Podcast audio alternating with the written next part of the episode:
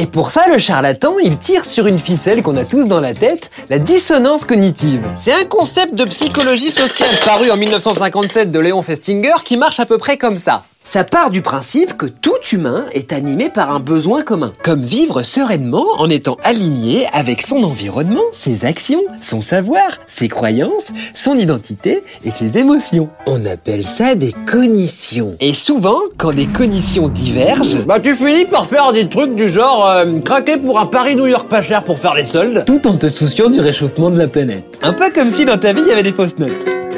Bonsoir à tous, bonsoir euh, aux auditeurs et aux auditrices et euh, bonsoir à toutes les personnes qui sont autour du micro avec moi. Et oui, nous sommes déjà à la neuvième émission de Radio Meute en direct sur Imago TV. Euh, J'espère que vous allez bien, que vous avez passé une bonne semaine. On est très heureux de vous retrouver. Je sais que, comme d'habitude, il y en a qui trépignent derrière leur, leur ordinateur et leur micro, car oui, nous sommes toujours en confinement pour encore un petit peu de temps. Et nous faisons donc cette émission à distance. Et ce soir, nous allons retrouver, bien évidemment, nos intervenants habituels. Il y a, euh, bien sûr, notre homme à tout faire et euh, l'homme qui ajoute le petit point à chaque phrase, Rémi Touja, qui est avec nous.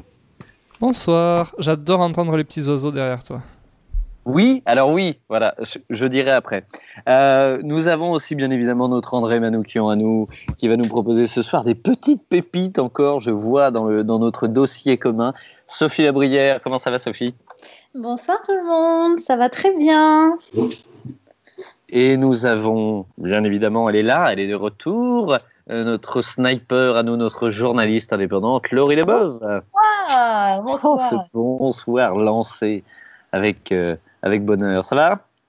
Oui, ça va fort bien et vous? Écoutez, je, je crois que tout le monde va bien pour l'instant, et puis on va retrouver un petit peu nos, nos derniers intervenants. Il y a, il y a maintenant, on doit la surnommer comme ça, un petit peu Octopouche, qui est avec nous, Marine Pouchard. Elle est là, elle Oui, revient. bonsoir Benjamin Carboni. Ah, bonsoir Marine Pouchard. Quelle est la température à- au, au premier étage? Tout va Ah bien bah, elle est calme. hein. La température est calme. Eh ben, écoutez, on va rester là-dessus. Et euh, nous avons aussi euh, Patrick qui est avec nous ce soir. Bonsoir à tous. Eh bien, écoutez, je crois qu'on est tous réunis euh, pour ce sujet donc de la neuvième émission. Comme j'ai dit, ça passe vite. On a déjà fait neuf d'émissions, c'est incroyable. Euh, Ouais, c'est et donc, incroyable. C'est fou quand même, ça passe vite. Mm. hein. On va bientôt arriver au, au petit chiffre de 10, celui qui a un petit côté symbolique, on ne sait pas pourquoi, mais il a un petit côté symbolique. En tout cas, ce soir, on s'attaque une nouvelle fois à un vaste sujet qui est celui de vivre avec nos dissonances. Alors déjà, euh, on, on a tous été assez unanimes quand on a choisi le, le sujet, si je ne me trompe pas. Et, euh, et donc voilà, on va essayer d'aborder ça ensemble ce soir pendant, pendant une, une bonne heure et demie. Euh, alors je tiens à dire malgré tout, avant qu'on démarre, aux auditeurs, on voulait faire un petit point, une petite précis- précision pardon, aux, aux auditeurs qui nous écoutent en ce moment sur Imago TV et qui sont avec nous dans le chat. Euh, on a eu pas mal de retours de vous, on est très content d'en avoir, ça nous permet de, de nous améliorer, d'évoluer dans l'émission. Et il y a une petite précision qu'on voulait faire qui est qu'on n'est pas forcément à chaque fois dans les émissions dans un débat. On essaye d'aborder des idées et des sujets qui nous plaisent. Euh, et parfois, c'est surtout euh, un échange entre amis. Donc, euh, quand vous débattez avec vous, quand vous discutez avec vos amis, pardon, ce n'est pas toujours un débat. Ça peut être simplement un échange. Et c'est ce qu'on va essayer de faire une nouvelle fois ce soir pour cette émission, c'est-à-dire d'échanger ensemble, de ne pas forcément amener des réponses et des solutions. Euh, et si jamais, évidemment, il y a débat, ce sera encore plus intéressant. Euh, voilà. Alors que Rémi, euh, Rémi nous annonce qu'il est parti, il a une urgence à gérer. Mais en tout cas, on va se lancer dans le vif du sujet, les amis, qui est donc vivre avec nos dissonances. Et la première question que je voulais vous poser à, tous, c'est quelle est votre définition, vous, tout de suite là, sans aller tricher et chercher dans le Larousse, votre définition d'une dissonance? Je lance la balle jaune. Moi, je. euh, alors, je prends, c'est Sophie. Prenez, Sophie. Euh, je dirais c'est être en désaccord avec euh, plusieurs de ses valeurs. C'est avoir certaines envies qui correspondent pas forcément à, à des valeurs qu'on a. Je dirais que c'est ça la dissonance. Mhm, D'accord, intéressant, intéressant. Est-ce que quelqu'un d'autre veut, veut donner un petit peu la définition qu'il a d'une dissonance? Moi, c'est un petit peu comme Sophie, c'est euh, le moment où on n'est pas en accord avec ses actes et où on se sent euh, mal à l'aise parce qu'on se reconnaît pas vraiment dans ce qu'on est en train de faire. Marine Pouchard, est-ce que vous, vous avez un, un- un petit mot à ajouter, peut-être votre définition, vous, d'une dissonance? Bah, Ça va être un peu pareil que les filles, c'est le fait de ne pas être en accord, déjà de ne pas être en accord avec soi, mais pas en accord aussi avec, euh, avec euh, ce qui nous entoure, ce qu'on défend comme valeur ou comme, euh, comme envie de faire. Alors ça, c'est très intéressant justement parce que après, dans la première partie de l'émission, on va surtout parler de ce qui nous entoure, de notre environnement, parce que vous le savez bien, sur Radio Meute, euh, on aime bien parler d'environnement, et donc on va essayer de parler un petit peu de ces dissonances qui sont liées à, à- à notre, à notre environnement et à notre lieu et mode de vie. Euh, Est-ce que Patrick, euh, tu voulais dire un petit peu euh, ce que ta Oui, définition Moi, la définition, pour moi, il y a ce que l'on ressent et ce que l'on observe. La dissonance à l'intérieur de soi-même et pour soi-même, et la dissonance qu'on observe euh, à l'extérieur, euh, sur l'environnement, sur le comportement, sur plein de choses. La dissonance, c'est une sorte de, pour moi, c'est une sorte de tension. Il y a Ah, un accord, des accords, et euh, je pense que là, on peut, on peut travailler sur la dissonance pendant euh, des jours et des jours. Il y en aura toujours de la dissonance. Pas Ça permet d'avoir des échanges. Là, là, malheureusement, on n'a qu'une heure et demie, donc on va essayer de faire au mieux. Des jours et des jours, on, on proposera peut-être. Je reviens sur euh, le mot qui vient d'être utilisé, qui est tension. Pour vous donner, euh, après quelques, quelques recherches, la définition qui peut nous être donnée de la dissonance cognitive et qui démarre tout simplement par ce mot, tension, une tension interne propre à nos systèmes de pensée, de croyances, d'émotions et d'attitudes.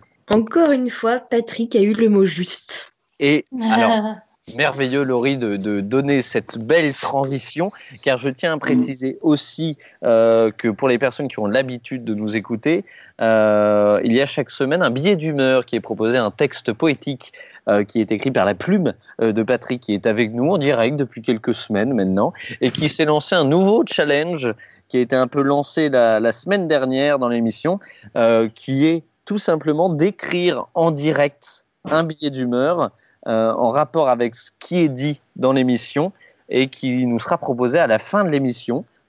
C'est pas un challenge facile, euh, donc euh, on suivra un petit peu le, le fil rouge euh, de cette émission pour voir où en est l'écriture. Et puis ça nous sera proposé en fin d'émission. Voilà, c'était une petite précision euh, sur le billet d'humeur du soir. Je prédis qu'il y aura le mot tension dedans. Sans doute, sans doute. Hein, on n'a pas un grand fils, mais non, Moi, je pense qu'il y aura le mot dissonance dedans. Mais je sais pas, je dis ça comme ça. absolument. Ah, peut-être. C'est pas sûr non plus, ça. Peut être sûr. comique. C'est Ça peut être comique. Mais en tout cas, Challenge, c'est- qu'il y a des journalistes comme Laurie et tout ça, et là, je vais être obligé de- d'essayer de m'améliorer, on va dire. Oh, mais moi, je trouve ça déjà très bien ce que tu fais, Patrick. Mais oui. C'est bien. Ça se- Mais ça se lance même pas. des- C'est par bouquet que c'est lancé. c'est clairement par bouquet. C'est merveilleux. après tout, c'était- c'était le 1er mai euh, il y a deux jours, donc c'est normal. Absolument. Ah. Est-ce que vous avez d'ailleurs euh, pu ou voulu euh, offrir du, du muguet? Alors non, parce qu'il faut savoir que le muguet a été instauré par Pétain sous le régime de Vichy, parce qu'avant, la fête des travailleurs était symbolisée par l'églantine rouge. Et du coup. Pétain trouvait que ça faisait trop révolutionnaire, trop communiste, trop prolétaire. Il a donc remplacé l'églantine rouge par du muguet blanc. Ah, c'est Oh, mais- pétainiste. Mais je vous le dis, mais avec ces émissions, on va repartir avec des valoches. hein. On repart avec une, une vague de savoir. Merci Laurie pour cette précision. Donc, Mais si vous j'ai- muguet, vous êtes. euh, J'ai appris ça il y a quelques jours et j'ai trouvé cette, euh, cette histoire très intéressante.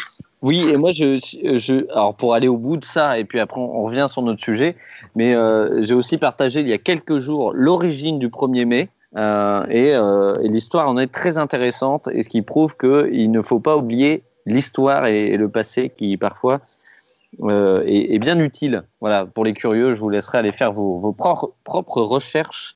Pour... Dion, j'ai du mal à parler ce soir. Est-ce qu'on le note ça? C'est terrible. C'est peut-être parce que vous buvez de la bourrielle. Alors, Ah bah, allez, ce soir on est sans filtre. Alors non, même pas. Alors je tiens à vous préciser que je suis même pas à la moitié de cette bière et que euh, si jamais euh, c'était ça, ça deviendrait très inquiétant. Mais non, non, non, ce n'est pas ça.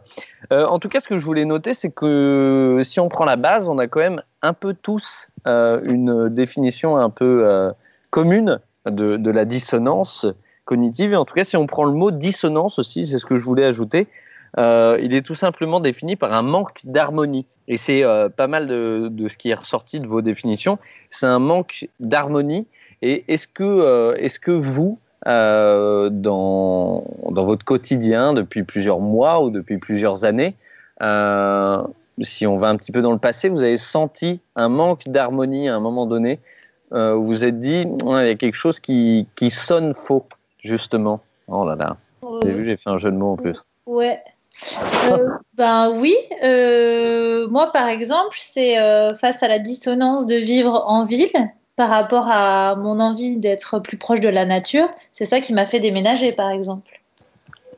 C'était c'était une dissonance que j'avais. euh, Alors- voilà.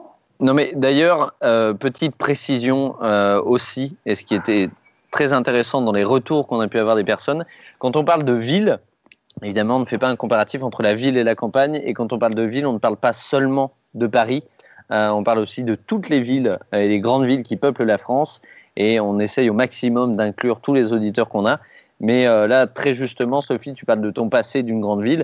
Euh, ton passé, si je ne me trompe pas, était à Paris, donc euh, c'est simplement parce qu'on fait un lien avec ton histoire, mais on ne parle pas tout le temps de Paris. Oui. Alors, Voilà, c'est une précision que je voulais faire, et comme l'avait très bien dit Nicolas Mérieux. Nommons les villes. Absolument. Mais Oui, comme l'a nommons dit les villes. très bien Nicolas Mérieux dans une émission, euh, si on aimait euh, tant que ça Paris, on n'en serait pas parti. Et, euh, Mhm. et euh, voilà, on a tous quitté Paris, donc. Non, mais après, attention, euh, moi, je n'ai pas nommé parce que justement, euh, c'est pas important que ce soit Paris ou ailleurs. euh, je, je vivais en ville et ça me correspondait pas. Je trouvais qu'il y avait euh, quelque chose qui n'allait pas dans ça et du coup, je suis repartie à la campagne. Mais, mais je pense que j'aurais eu la même dissonance en étant dans, je sais pas, à Bordeaux, à Lyon, à Vesoul. Bien sûr. Et mais justement, qu'est-ce que quand tu parles de, de ce sentiment, de cette du coup, dissonance du fait de, de vivre en ville, mais d'avoir un besoin de nature, comment, comment ça se ça s'exprimait dans ton, dans ton quotidien, dans ton ressenti? Quel, euh, Comment tu te sentais simplement? Bah, alors en fait, je ne saurais pas dire précisément euh, quand je le ressentais, parce que du coup, c'est c'est un, un sentiment euh, qui date. Mais euh, une des choses qui me sautait un peu à la gueule, c'est quand euh, j'étais en week-end ou en vacances ailleurs, dans des coins euh, plus, avec plus de nature et, au contact de la nature un peu sauvage, que ce soit à la mer ou à la montagne, il y a quelque chose de très fort. Et je me sentais tellement bien que je me disais, c'est fou de ne pas écouter ce bien-être que je ressens quand je suis dans ces environnements-là. C'est bien qu'il y a quelque chose qui ne va pas et je ne devrais pas euh, euh, ressentir un tel bien-être euh, si évident quand je suis ailleurs de là où je vis d'habitude. Voilà. Et en plus, est-ce que, et c'est une question que je vous pose à tous et aux gens qui nous écoutent aussi, est-ce qu'on n'a pas tous déjà eu au moins une fois ce sentiment dans notre vie euh, de on est en vacances et on se dit putain mais pourquoi je suis pas là toute l'année quoi? Pourquoi je suis pas près de la nature, près de l'océan, près de tout ça tout au long de l'année? On s'est déjà tous posé cette question, non? Tout à fait. Oui. C'est c'est des réponses brèves et précises. Oui, Non, mais je pense que si ça, absolument.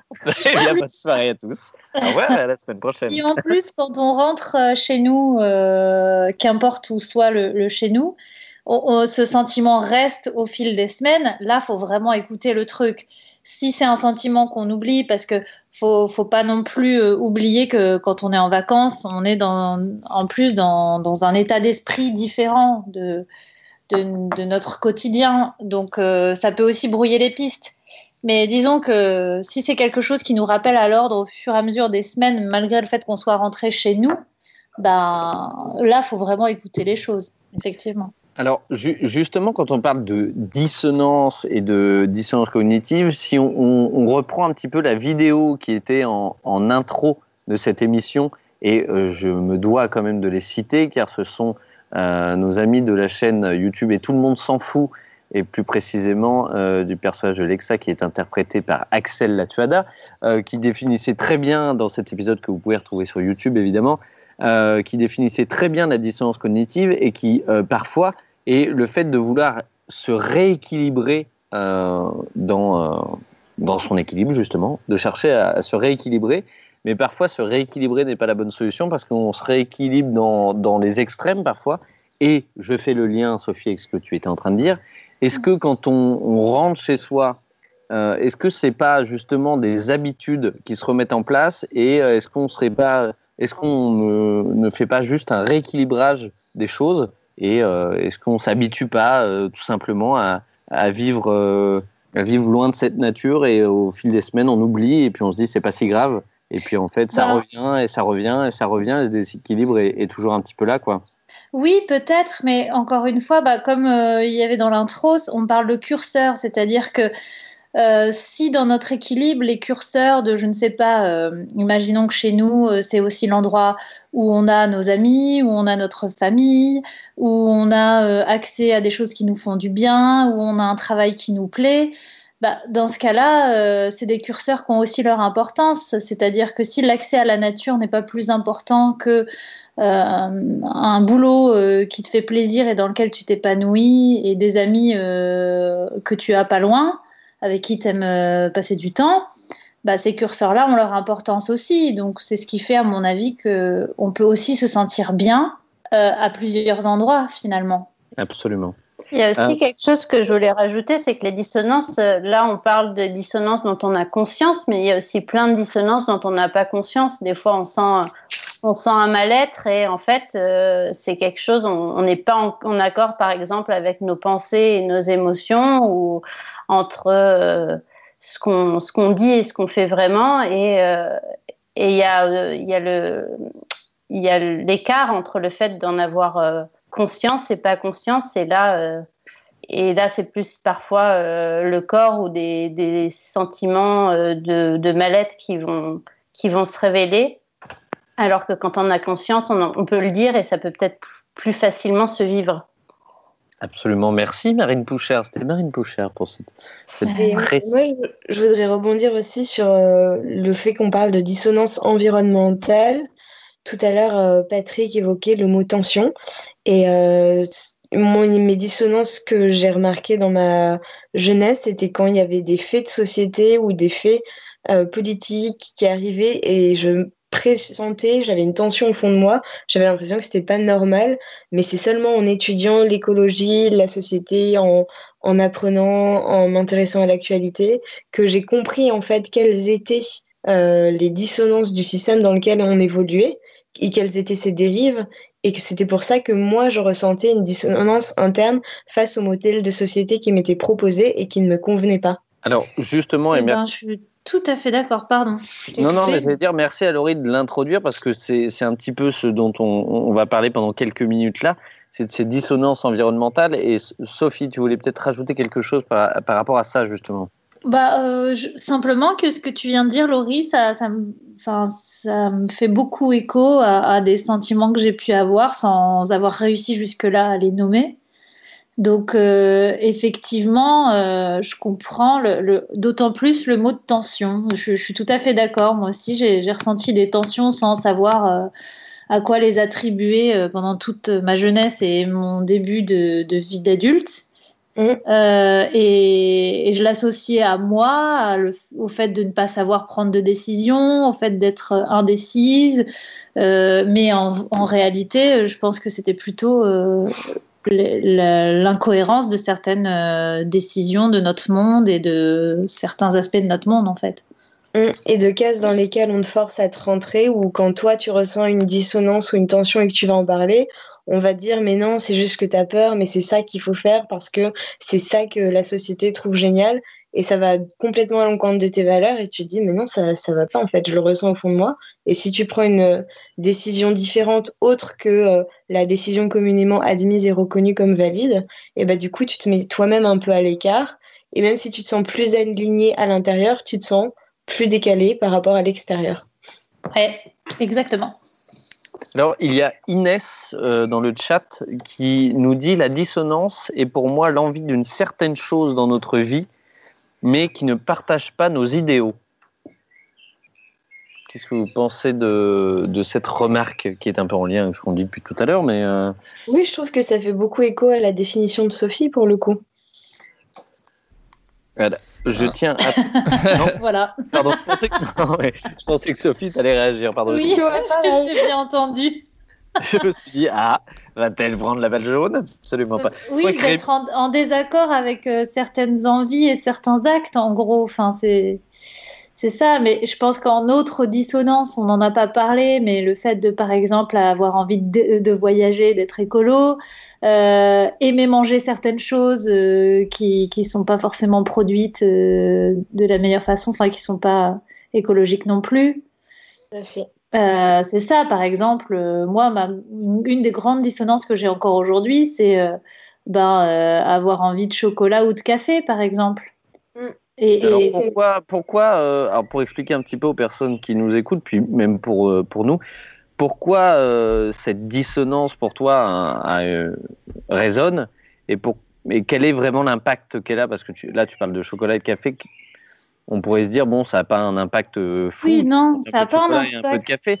Mais pourquoi, euh, pourquoi selon toi et pourquoi selon un peu les, les chiffres et les faits, euh, ça a malgré tout un impact?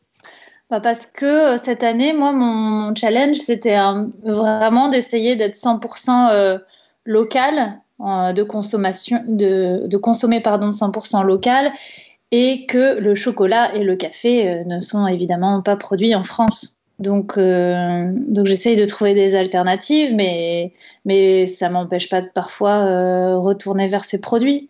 Mais ça peut aller avec plein d'autres produits en fait. Mais ça peut, c'est là où on se rend compte que la dissonance, elle peut être dans des petits détails du, du- quotidien, euh, comme euh, dans des grandes décisions de vie finalement. Et c'est marrant parce que du coup, il y a vraiment des différents types de dissonances qui s'enchaînent. Si on reprend ce qu'on disait tout à l'heure, on avait cette dissonance qu'on ne savait pas expliquer parce qu'on avait l'impression qu'il y avait Ouais. euh, un problème avec le fonctionnement de la société. Et là, c'est la dissonance presque euh, inverse. On sait quel est le problème du fonctionnement de la société. On sait pourquoi c'est mal d'avoir envie de chocolat ou de, ou de café. Et du coup, on se ressent dissonant, mais cette fois-ci à cause du savoir et plus à cause euh, du manque de connaissances. Oui, c'est vrai, t'as raison. Et d'ailleurs, je, me permets, je voulais avoir une petite anecdote par rapport à ce que tu viens de dire, euh, euh, Laurie, et ce qu'on dit un petit peu depuis tout à l'heure, le fait de, et surtout ce qu'a dit Marine, pardon, le fait de ne pas en avoir forcément conscience. Et c'est là que c'est important de, parfois le, rapport aux autres et, euh, et de s'ouvrir à notre environnement global, ce qui nous permet parfois en prendre conscience. Parce que moi, j'ai eu un exemple une fois euh, pendant une clean walk, pendant un ramassage, où euh, une dame était venue, euh, je crois que pour la première fois, ou en tout cas, le, dès le, les premiers échanges avec elle, elle m'avait dit, moi, voilà, dès que je vois un déchet par terre, je le ramasse, je suis hyper attentive, je trouve que c'est scandaleux ce qu'on fait à l'environnement, etc. Et en fait, c'était les fois où après on mangeait ensemble, on se posait après le ramassage et on échangeait tous ensemble.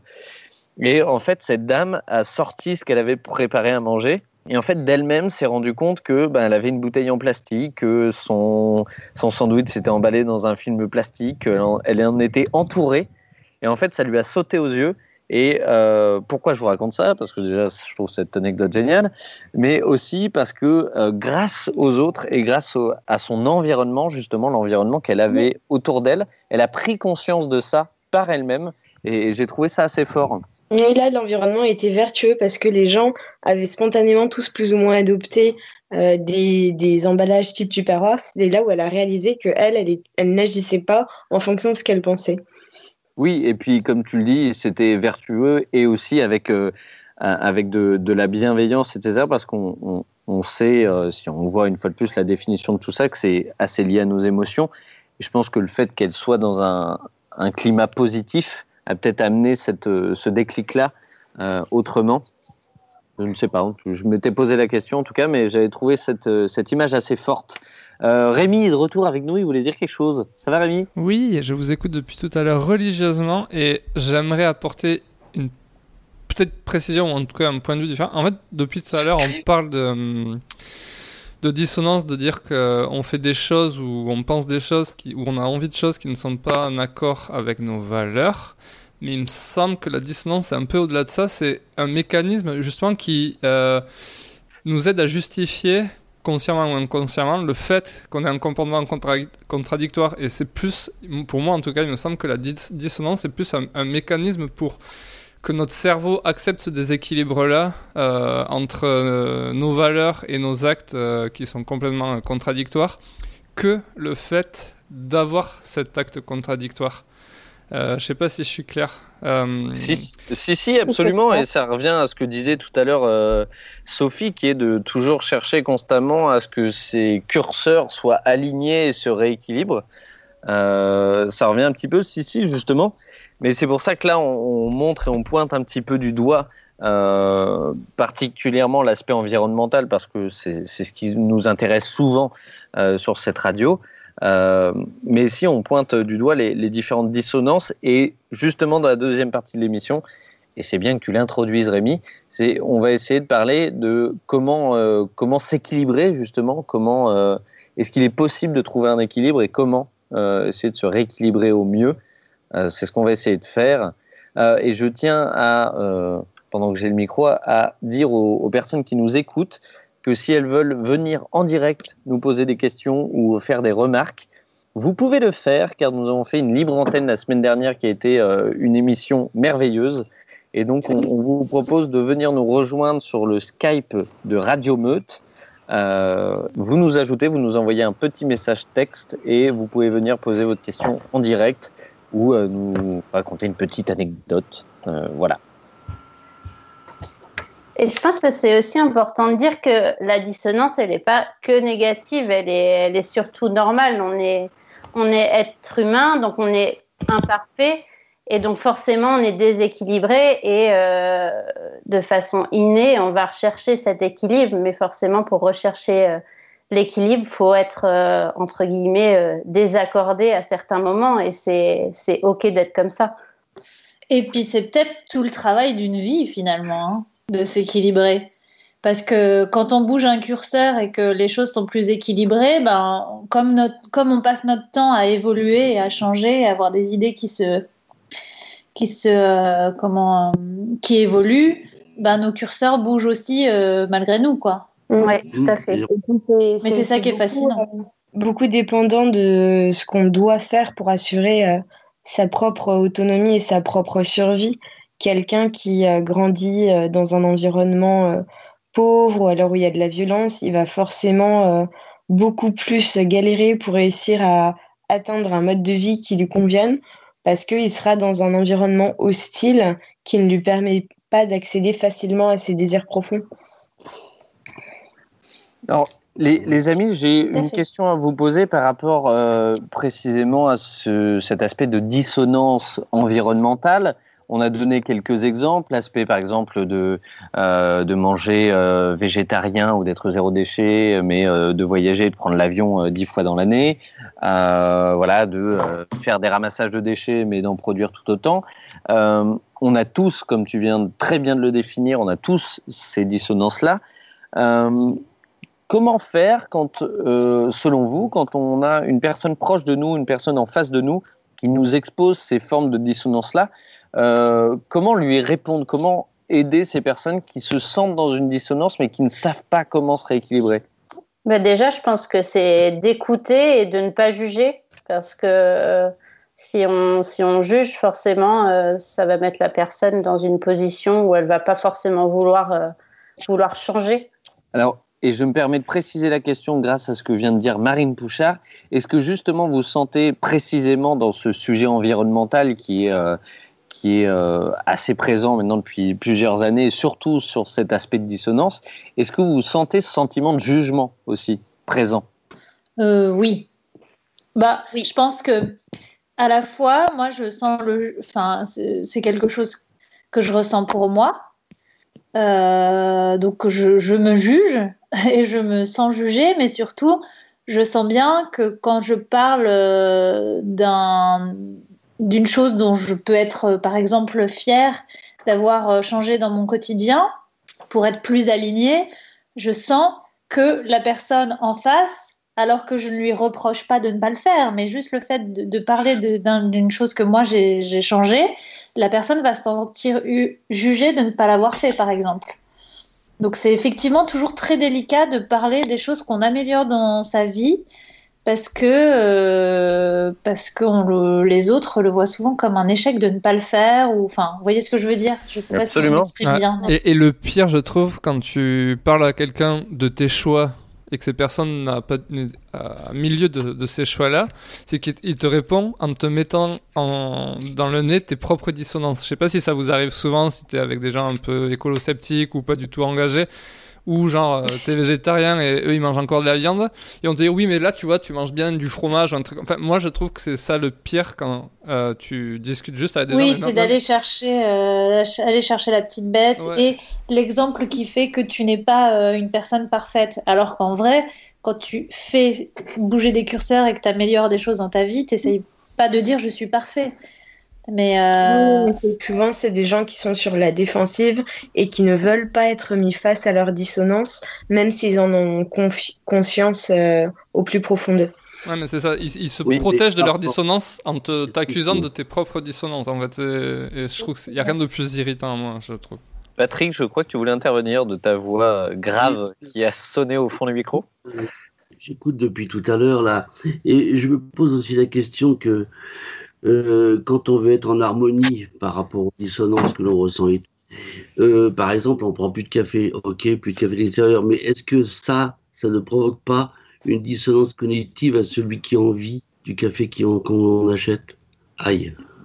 Est-ce que ça te produit pas Alors, euh, moi j'ai mon avis, mais je pense que Laurie, enfin, je veux pas te mettre face à. à tes responsabilités de journaliste. non, non, mais c'est parce que tu auras sans doute euh, bien plus de chiffres et de, de, de, mots-clés, on va dire, euh, que moi. Mais selon moi, il y, y, a beaucoup de choses dans l'exportation qui, qui, qui, est qui est absurde, euh, alors que ça pourrait très bien vivre euh, en étant, en restant dans son pays. Enfin, je sais pas comment dire. Je, je, je, perds. le problème, euh, du système alimentaire et puis là on l'observe euh, en ce moment avec euh, tout ce qui se passe avec le blocage des échanges internationaux pendant la pandémie. Le problème de ce système alimentaire marchand mondialisé, c'est qu'il nous a habitués et nous a fait croire qu'il est normal qu'on ait accès à du café, à du chocolat, alors qu'en fait, bien souvent dans ces plantations-là, déjà ça, contribue à la déforestation et ensuite euh, les paysans sont plutôt exploités et sous-payés, alors que si ils s'étaient concentrés sur une économie locale, ils auraient finalement développé une économie plus solide à l'intérieur de leur communauté et ils, dépendraient plus des, des échanges et des exports, qui les mettent plutôt en difficulté qu'ils ne les aident vraiment.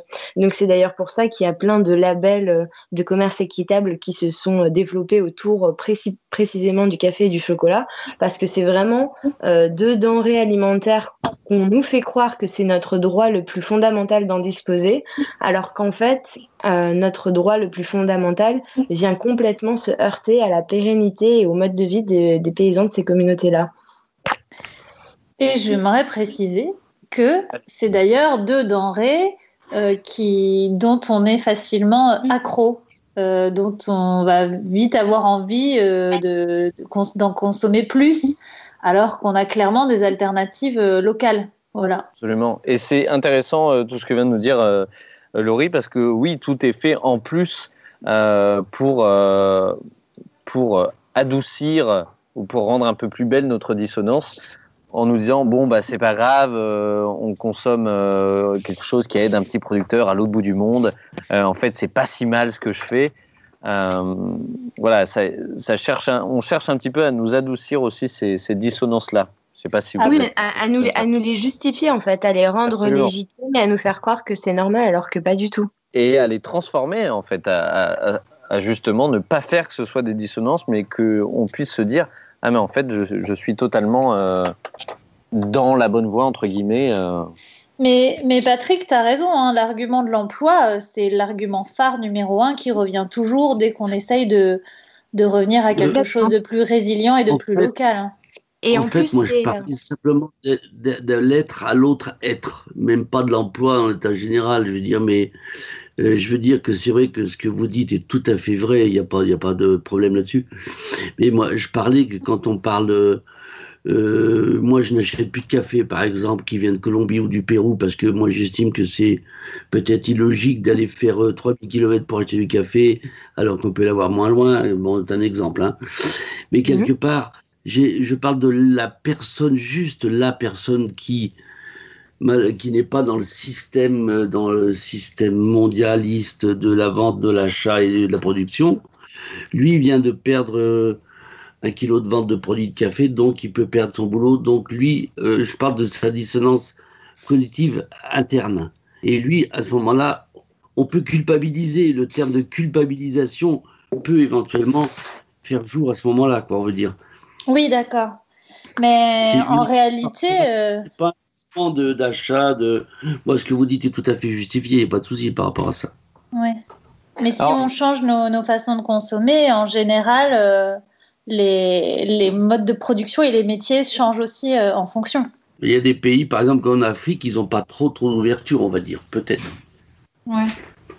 Mais après, ça, revient justement à ce que disait euh, tout à l'heure Laurie, euh, qui nous l'a bien dit, qui est que justement aujourd'hui tout est étroitement lié et qu'on est dans, dans, un mode de vie qui fait que si je ne me trompe pas, Laurie.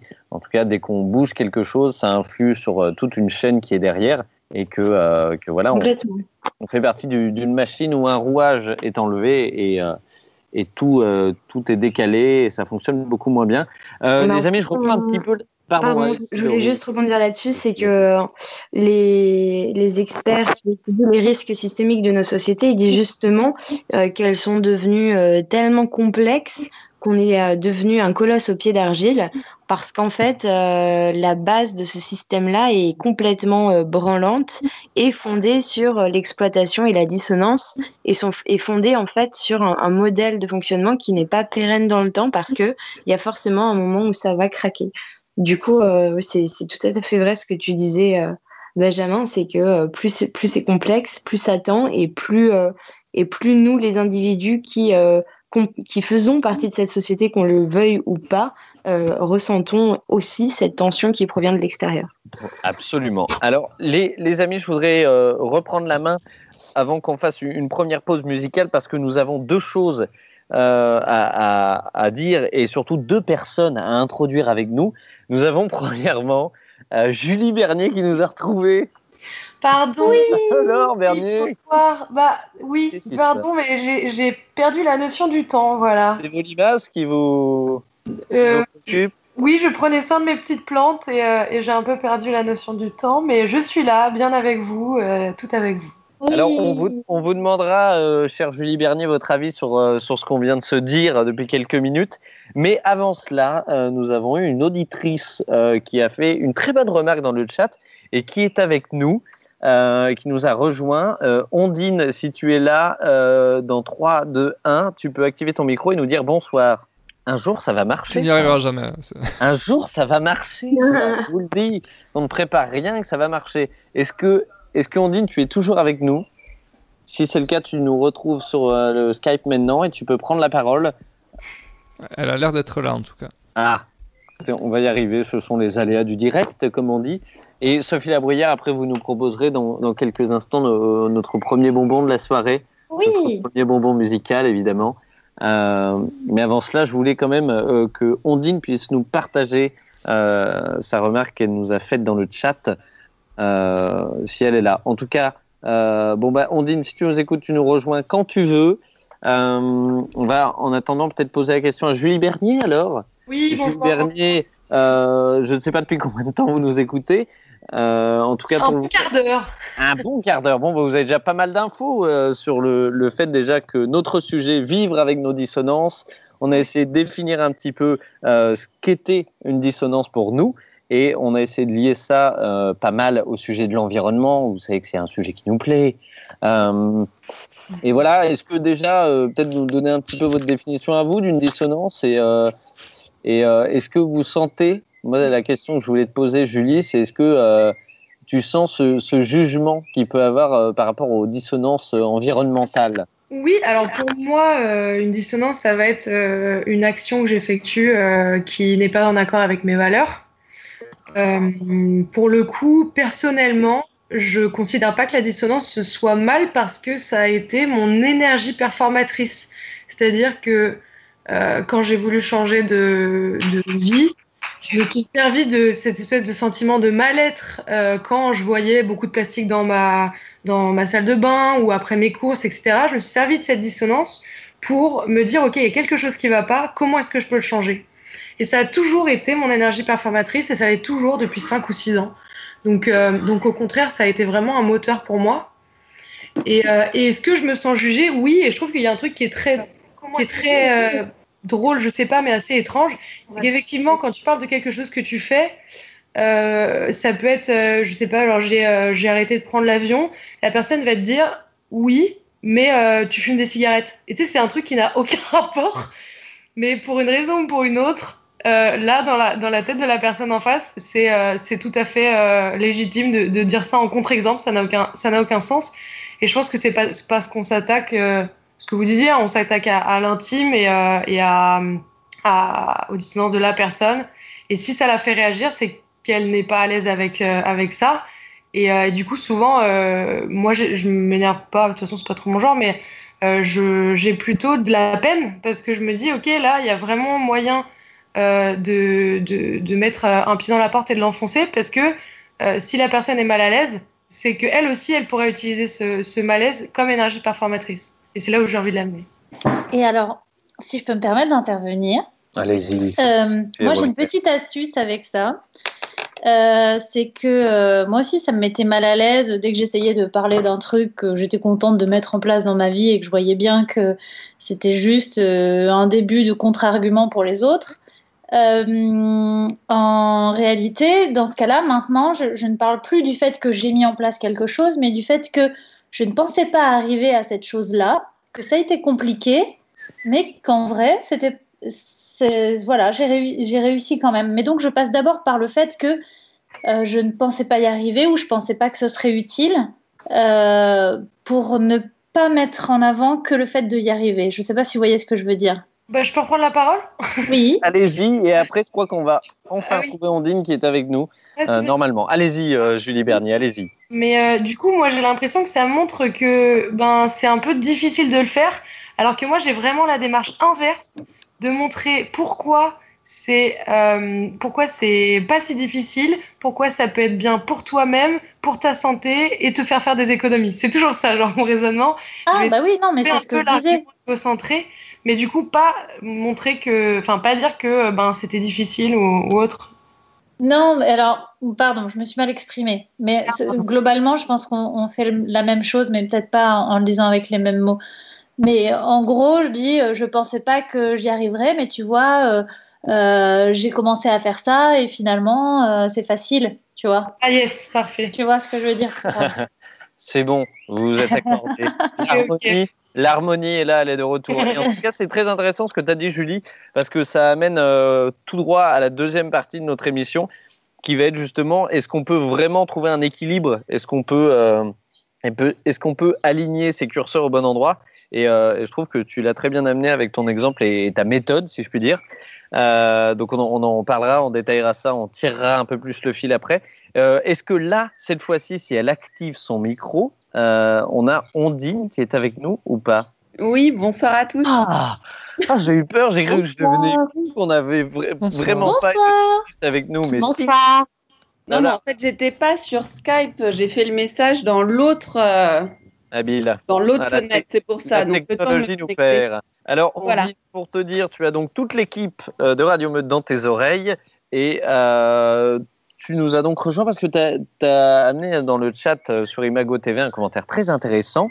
Euh, et donc, euh, est-ce que je peux te demander d'abord de te, présenter un petit peu, de nous dire d'où tu nous écoutes et d'où tu nous appelles, et puis de, nous poser ta question, de nous partager ta remarque Oui, alors je vous écoute depuis Paris 17e, où je suis confinée depuis le début, et je suis psychologue donc à Paris. Et euh, tout, tout, ce que vous racontez depuis tout à l'heure euh, m'intéresse beaucoup parce que c'est à la fois des, des, questionnements qui sont à la portée de tout un chacun, avec euh, un approfondissement assez professionnel quand même. Donc ça permet de rebondir et de faire pas mal d'écho. Et quand vous parliez de la dissonance qu'on peut avoir, mais parfois de façon inconsciente, moi, ça m'a fait directement penser à la notion de congruence. Je ne sais pas ce que vous en pensez. Alors, est-ce que tu peux moi, je connais pas. Voilà, est-ce que c'est ce que j'allais dire on dit Est-ce que pour les personnes qui ne connaissent pas ce mot, tout simplement, ou cette définition, et surtout aux personnes qui nous écoutent aussi, qui ne le connaissent pas, est-ce que tu peux le définir en quelques mots euh, pour qu'on parte tous sur de bonnes bases? Alors très simplement, c'est quelqu'un euh, qui va euh, avoir les larmes dans les yeux, sembler triste et qui dit ah non mais moi tout va bien. Ça, c'est ah, D'accord. C'est-à-dire mentir? il n'y a pas de congruence entre ce qu'on voit et ce qu'on dit, enfin ce qu'on montre et ce qu'on dit. Donc clairement, quelqu'un qui dit à moi, euh, la, personne dont tu parlais tout à l'heure, hein, qui dit ah moi je supporte pas le plastique, euh, je ramasse tout partout, et qui après euh, sort son sandwich avec du plastique autour, elle a un comportement qui n'est pas congruent. Mais quelle est la différence avec cohérent? Alors la, ah, la différence entre cohérent, la congruence c'est vraiment un terme psychanalytique euh, où euh, on, peut dire que c'est à peu près pareil. J'ai pas plus étudié que ça la question, je vous avoue. Mais euh, pour moi, c'est la dissonance inconsciente, dans la façon dont vous le décriviez tout à l'heure. Dissonance inconsciente. Absolument. Est-ce que, Ondine, ça t'intéresse de rester quelques minutes de plus avec nous? On va se faire une petite pause musicale et euh, si tu le veux bien, et avec une autre auditrice qui nous rejoint juste après, on tirera ce fil de, euh, de la dissonance inconsciente. Est-ce que ça te va? Est-ce que ça vous va à tous? Ok pour moi. Merveilleux. Eh bien, Sophie Labruyère, sortez de votre poche magique, s'il vous plaît, euh, notre premier bonbon du soir. Eh bien, on va écouter la personne qui vient de nous rejoindre sur Skype. Mais c'est pas vrai. Peut-être qu'il peut intervenir pour se présenter lui-même. Euh, il s'agit d'un morceau qui s'appelle euh, tout simplement dissonance cognitive. C'est pas merveilleux, ça, c'est voilà, c'est parfait. on a des surprises à tous les moments. Est-ce qu'il est là pour euh, présenter son titre? Ce serait génial. En tout cas, il nous avait rejoint sur la conversation. Il a l'air d'avoir vu le, message. il faut juste qu'il active son micro. Le, prénom de cette personne. Alors, je crois que c'est. Je ne sais pas si ça se dit Milonite ou Mylonite. Mylonite. À l'anglaise ou à la, à la française C'est à l'américaine en tout cas là. Euh, ben, si cette personne est avec nous euh, et on la parole tout de suite. Sinon. Sinon, présente le morceau, on l'écoute et puis nous. Eh ben, écoutez, je vous propose qu'on écoute tout de suite ce morceau et qu'on essaye de, de, de l'avoir euh, pour juste après. Voilà.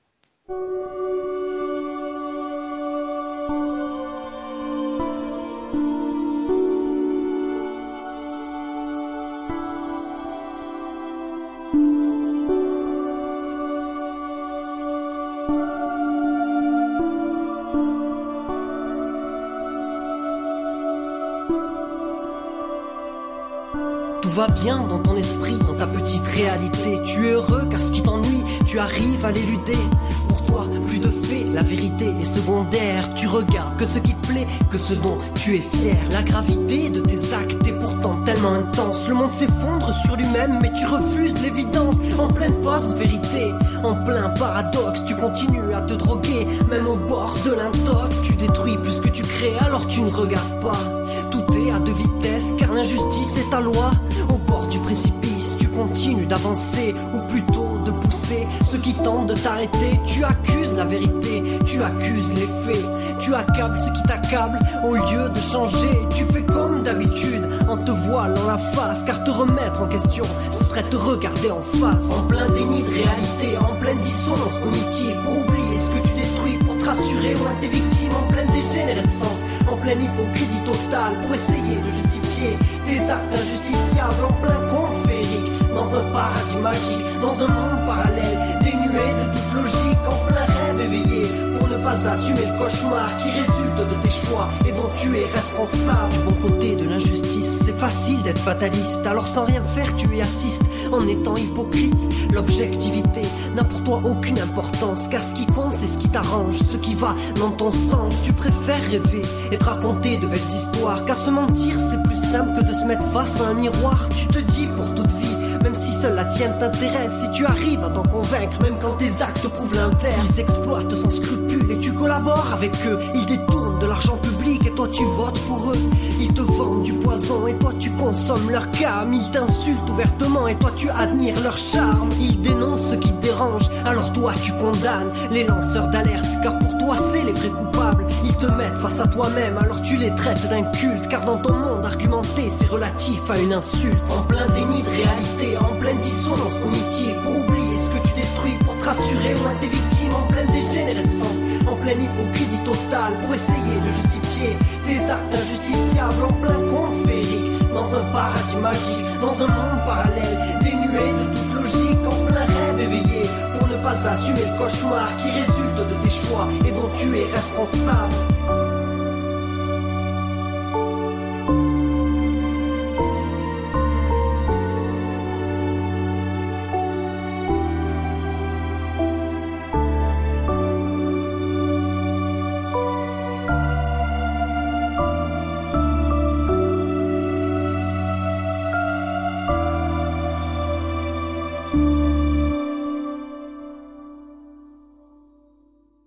Sommes donc de retour euh, sur Radio Meute. Merci de nous écouter une, nouvelle fois.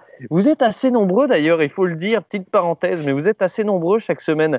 Euh, dans, le live, on a à peu près euh, une, une entre une quarantaine et une centaine par live, et vous êtes vraiment nombreux à nous réécouter chaque fois en, podcast, en replay derrière sur les différentes plateformes. Donc déjà, merci. Peut-être on, devrait tous le... Et, un merci général. Merci. Merci. Non, mais parce que franchement, on le Merci. dit pas assez. Merci à tous. Euh, donc, ce petit bonbon, alors, Sophie Labrière, si on met un mot dessus, comment on le définit? Eh ben, euh, alors, bah oui, je pensais que l'artiste allait pouvoir nous rejoindre, mais visiblement non. Alors, il a un Euh, problème de micro, apparemment. Néanmoins, je, je vais, je vais préciser un petit peu plus. C'est un passionné qui a vraiment multicasquette. Euh, L'extrait que vous avez entendu euh, vient d'un album qui s'appelle Codex, euh, qui cache son savoir-faire et son savoir-être. Voilà. Cet album est composé de 13 compositions originales dont certaines utilisées par la NASA, car il compose pour euh, la NASA Oh. et dix chansons dont il est à la fois l'auteur, le compositeur et l'interprète.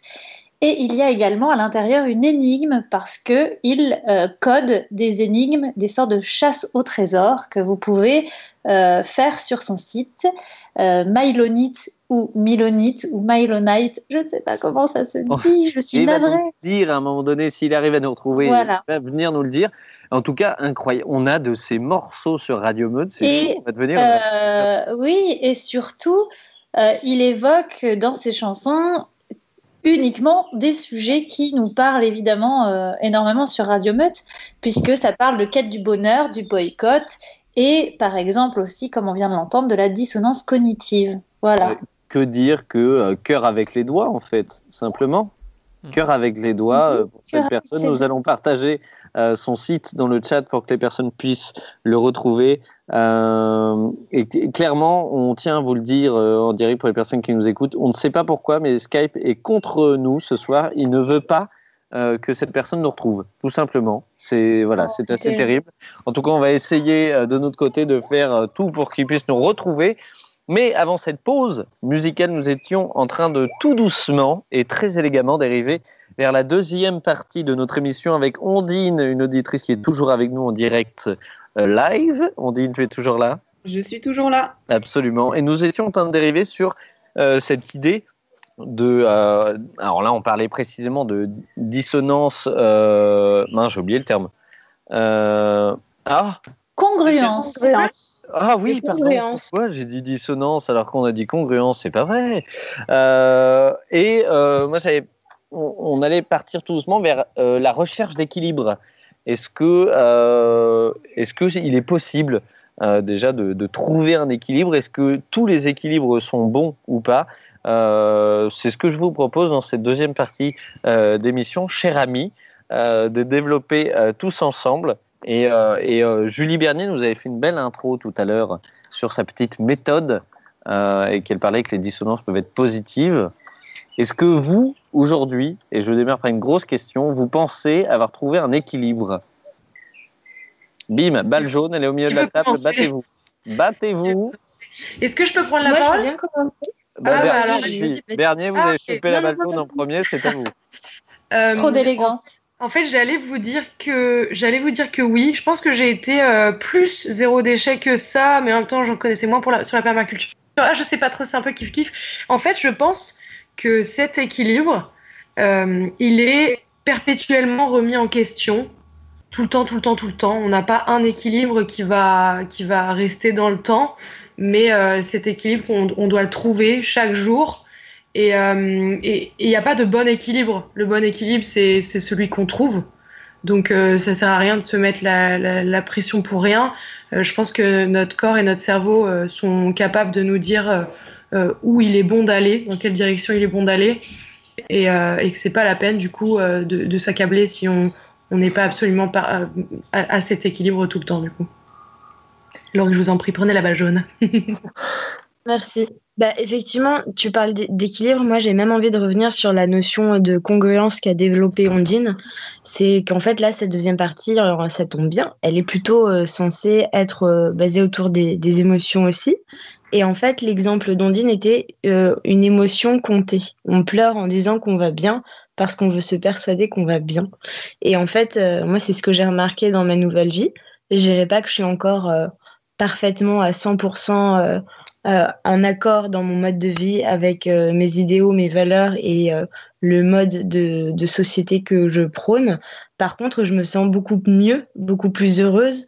Et même si j'ai toujours beaucoup de travail, eh ben, je ne souffre pas comme euh, ça pouvait être le cas parfois euh, dans mon ancien travail, de le faire parce que là, je suis vraiment en raccord avec l'activité que je fais. Et du coup, ça, ça, je me sens mieux en fait.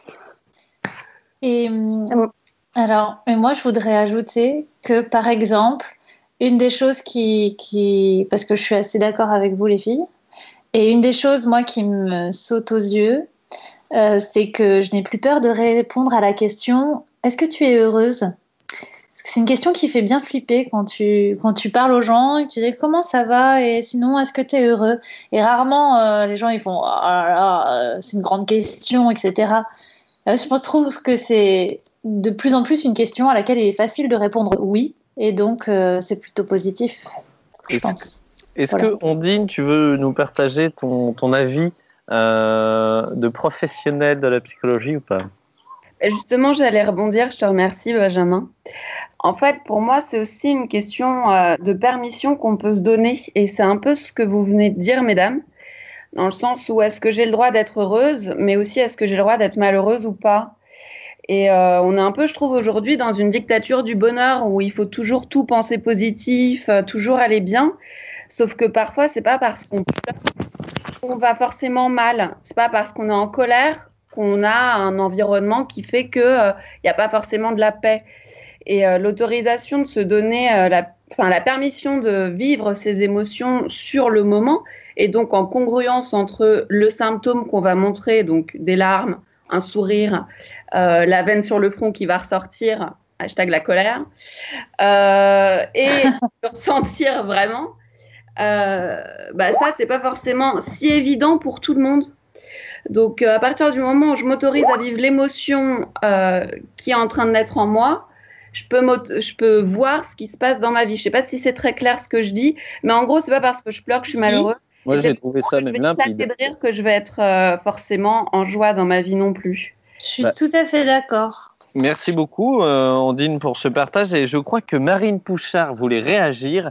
Elle voulait doublement réagir parce que euh, je crois que c'est aussi l'heure de sa chronique. Marine Pouchard. Oui, non, je voulais juste rebondir. Donc, je suis d'accord avec tout ce qui a été dit. Et puis, je pense aussi que c'est important de rappeler qu'en tant qu'être humain, on est aussi constamment en mouvement. Donc, forcément, on ne peut pas être toujours en équilibre. Mais par contre, plus on se connaît, plus on connaît aussi son, équilibre, où on le trouve, où il est juste pour nous. Et, euh, c'est en se connaissant souvent qu'on peut avoir plus souvent cette sensation d'équilibre et même, je dirais même, d'alignement où on sent qu'on est aligné avec, euh, avec qui on est et avec ce qu'on fait.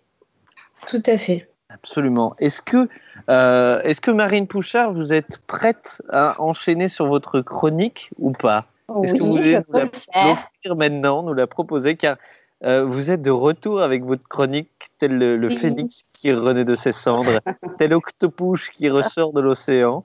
Vous allez nous proposer votre chronique. Marine Absolument. J'en ai des paillettes dans les yeux et dans les oreilles. Allez-y. Alors moi, c'est une petite chronique. Là, ça va être plus une réflexion que j'ai eue autour d'un sujet et autour du sujet qui est l'harmonie. Parce que quand on parle de dissonance, on parle forcément d'harmonie. Et donc, je me posais la question, qu'est-ce qu'être humain et être en harmonie? Être humain, c'est être entier, entière, avec un corps fait d'émotions, de pensées et de matière. Être humain, c'est faire partie d'un corps global, d'un corps social, d'un corps environnemental. Être humain, c'est donc faire partie et être entier, et à travers ces différents corps, exister. Ces corps qui cherchent constamment l'accord et perdent de leur énergie dans leur désaccord. Ces corps qui cherchent l'équilibre par nature pour vivre et pour envisager un futur. Ces corps qui cherchent finalement, individuellement et collectivement, l'harmonie pour simplement nous faire aimer la vie. Mais que recherchent exactement tous ces corps dans l'harmonie? Être en harmonie, c'est se sentir aligné avec soi et ceux qui nous entourent, pour vibrer et résonner. Être en harmonie, c'est s'exprimer dans sa nature et avec la nature, pour attirer et rayonner. Être en harmonie, c'est donc permettre la capacité innée au corps de se sentir assez fort, aux émotions d'aspirer au bonheur profond, aux pensées de pouvoir être apaisées, à la société de vivre en paix et à l'environnement d'être vivant. Corps équilibré, émotions jouées, pensées apaisées, société en paix, environnement vivant, n'est-ce pas là pour tout être humain la situation rêvée et la garantie de chaque instant profiter Mais si l'harmonie semble ainsi déterminer une certaine perfection de vie, il ne reste pas moins que nous restons des êtres humains, des êtres humains imparfaits qui ont tout intérêt à préférer l'humilité à la performance pour vivre en paix avec leurs dissonances. Et ne serait-ce pas d'ailleurs là, dans l'acceptation de nos imperfections, que se trouve la clé de la transformation Et pour finir et pour rappel, citons Marc Aurèle, celui qui vit en harmonie avec lui-même vit en harmonie avec le monde. Eh ben, Marine Pouchard. Les petites claques sur les fesses. Euh, oui, des petites claques sur les fesses. On donne des petites fessées à Marine Pouchard qui est clairement en train de faire de la concurrence au billet d'humeur de Patrick. hein. Ça Les Ça là. manquait. sur Radio- Je collabore, je ne fais pas concurrence. Évidemment, Ça évidemment. nous manquait, ça nous manquait trop. Merci Marine Pouchard. Oh là là là là. Ah, Est-ce que ça avance bien d'ailleurs le billet d'humeur, euh, Patrick? Ça avance, ça avance. Je vous préviens que ce, ce ne sera, ça ça va pas être un billet d'humeur euh, très intellectualisé. hein. Depuis tout à l'heure, je on attend, rigole, mais cas, on attend dans tous les cas avec impatience, comme d'habitude. ça va, ça avance, ça sera bien. Très bien. Eh ben, écoutez, vous retrouverez en tout cas le billet d'humeur de Patrick à la fin de l'émission. Ça ne Et, sera pas. euh, écoutez, je, tiens à annoncer d'ailleurs aux auditeurs qui étaient toujours euh, en attente du deuxième fil rouge de cette émission, c'est-à-dire l'arrivée dans l'émission de notre euh, artiste, notre premier artiste du soir, Milo Knight, euh, qu'on appellera comme ça parce qu'on ne sait pas comment ça se prononce, qui malheureusement, après maintes et maintes tentatives, n'arrive pas à nous retrouver en direct. Donc, écoutez, ben, ce que je vous invite à faire, c'est le retrouver lui dans vos oreilles avec euh, ses sons et ses créations que vous pouvez retrouver sur nos réseaux sociaux tout au long de la semaine. Euh, mais en tout cas, il y a plein de choses qui ont été dites là euh, de par cette, euh, cette magnifique chronique de Marine Pouchard. Est-ce qu'il y en a qui veulent réagir déjà tout de suite à, à chaud après cette euh, chronique? Très bien, ce silence est un non. Moi, moi, moi, ce- je ce peux avoir un autographe. Alors, les autographes sont demandés, bien évidemment, après, en direct, euh, sur Oh, le réseau social de. Octopush. Euh, non, moi, ce que je voulais euh, peut-être faire une, une remarque et, qui va amener peut-être à une autre question, qui est qu'on parle un peu depuis tout à l'heure d'harmonie, d'équilibre. Julie, tout à l'heure, a parlé de choses qui sont en mouvement. Euh, Ondine, qui est toujours avec nous, nous a parlé aussi euh, d'émotions, d'essayer d'accepter et d'écouter ce qui se passe. Est-ce que, en fait, euh, ce fameux équilibre, ce ne serait pas le fait que euh, tout soit tout le temps en mouvement? Ah, j'ai juste dit ouais. Que quelqu'un est en train de se battre avec un micro? Non, pardon, excusez-moi, je pense que c'était moi. Euh, en fait, bah, en- moi, je vais, je vais juste répondre ouais. Et en fait, euh, je vais vous donner un exemple que j'ai vécu du coup il n'y a pas du tout, il y a pas, il y a pas longtemps du tout, qui a été une grande dissonance pour moi. Je sais que ça a l'air de rien, mais euh, dans, dans mon jardin, j'ai eu, euh, j'ai eu des centaines de limaces qui sont venues visiter.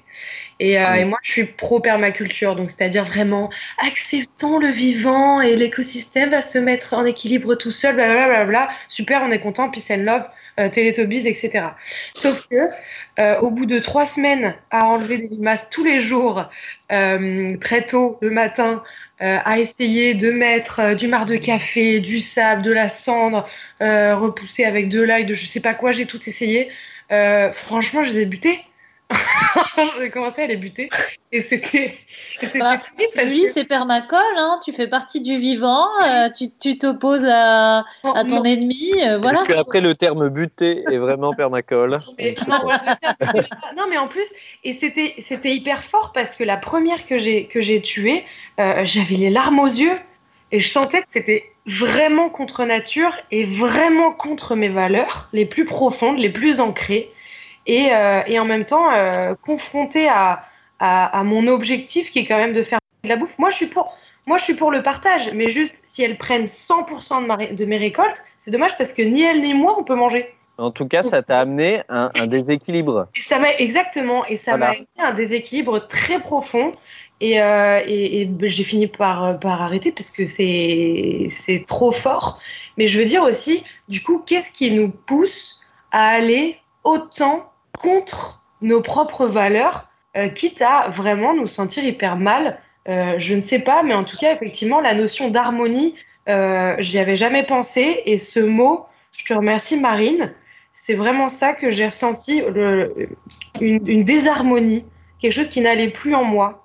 Mais, Mais ta, question, que ta question parfois- est extrêmement intéressante, euh, euh, Julie. Et justement, il y a Ondine qui demande la parole et je voulais poser euh, la question à notre psychologue d'un soir, notre invité de ce soir, euh, peut-être de rebondir là-dessus, sur ce que vient de dire Julie. Et après, Sophie, pardon, je te redonnerai la parole, mais je voulais qu'elle rebondisse. Pardon. Et c'est hyper intéressant parce qu'on vient d'avoir euh, en direct un exemple de, euh, de, congru- de non-congruence.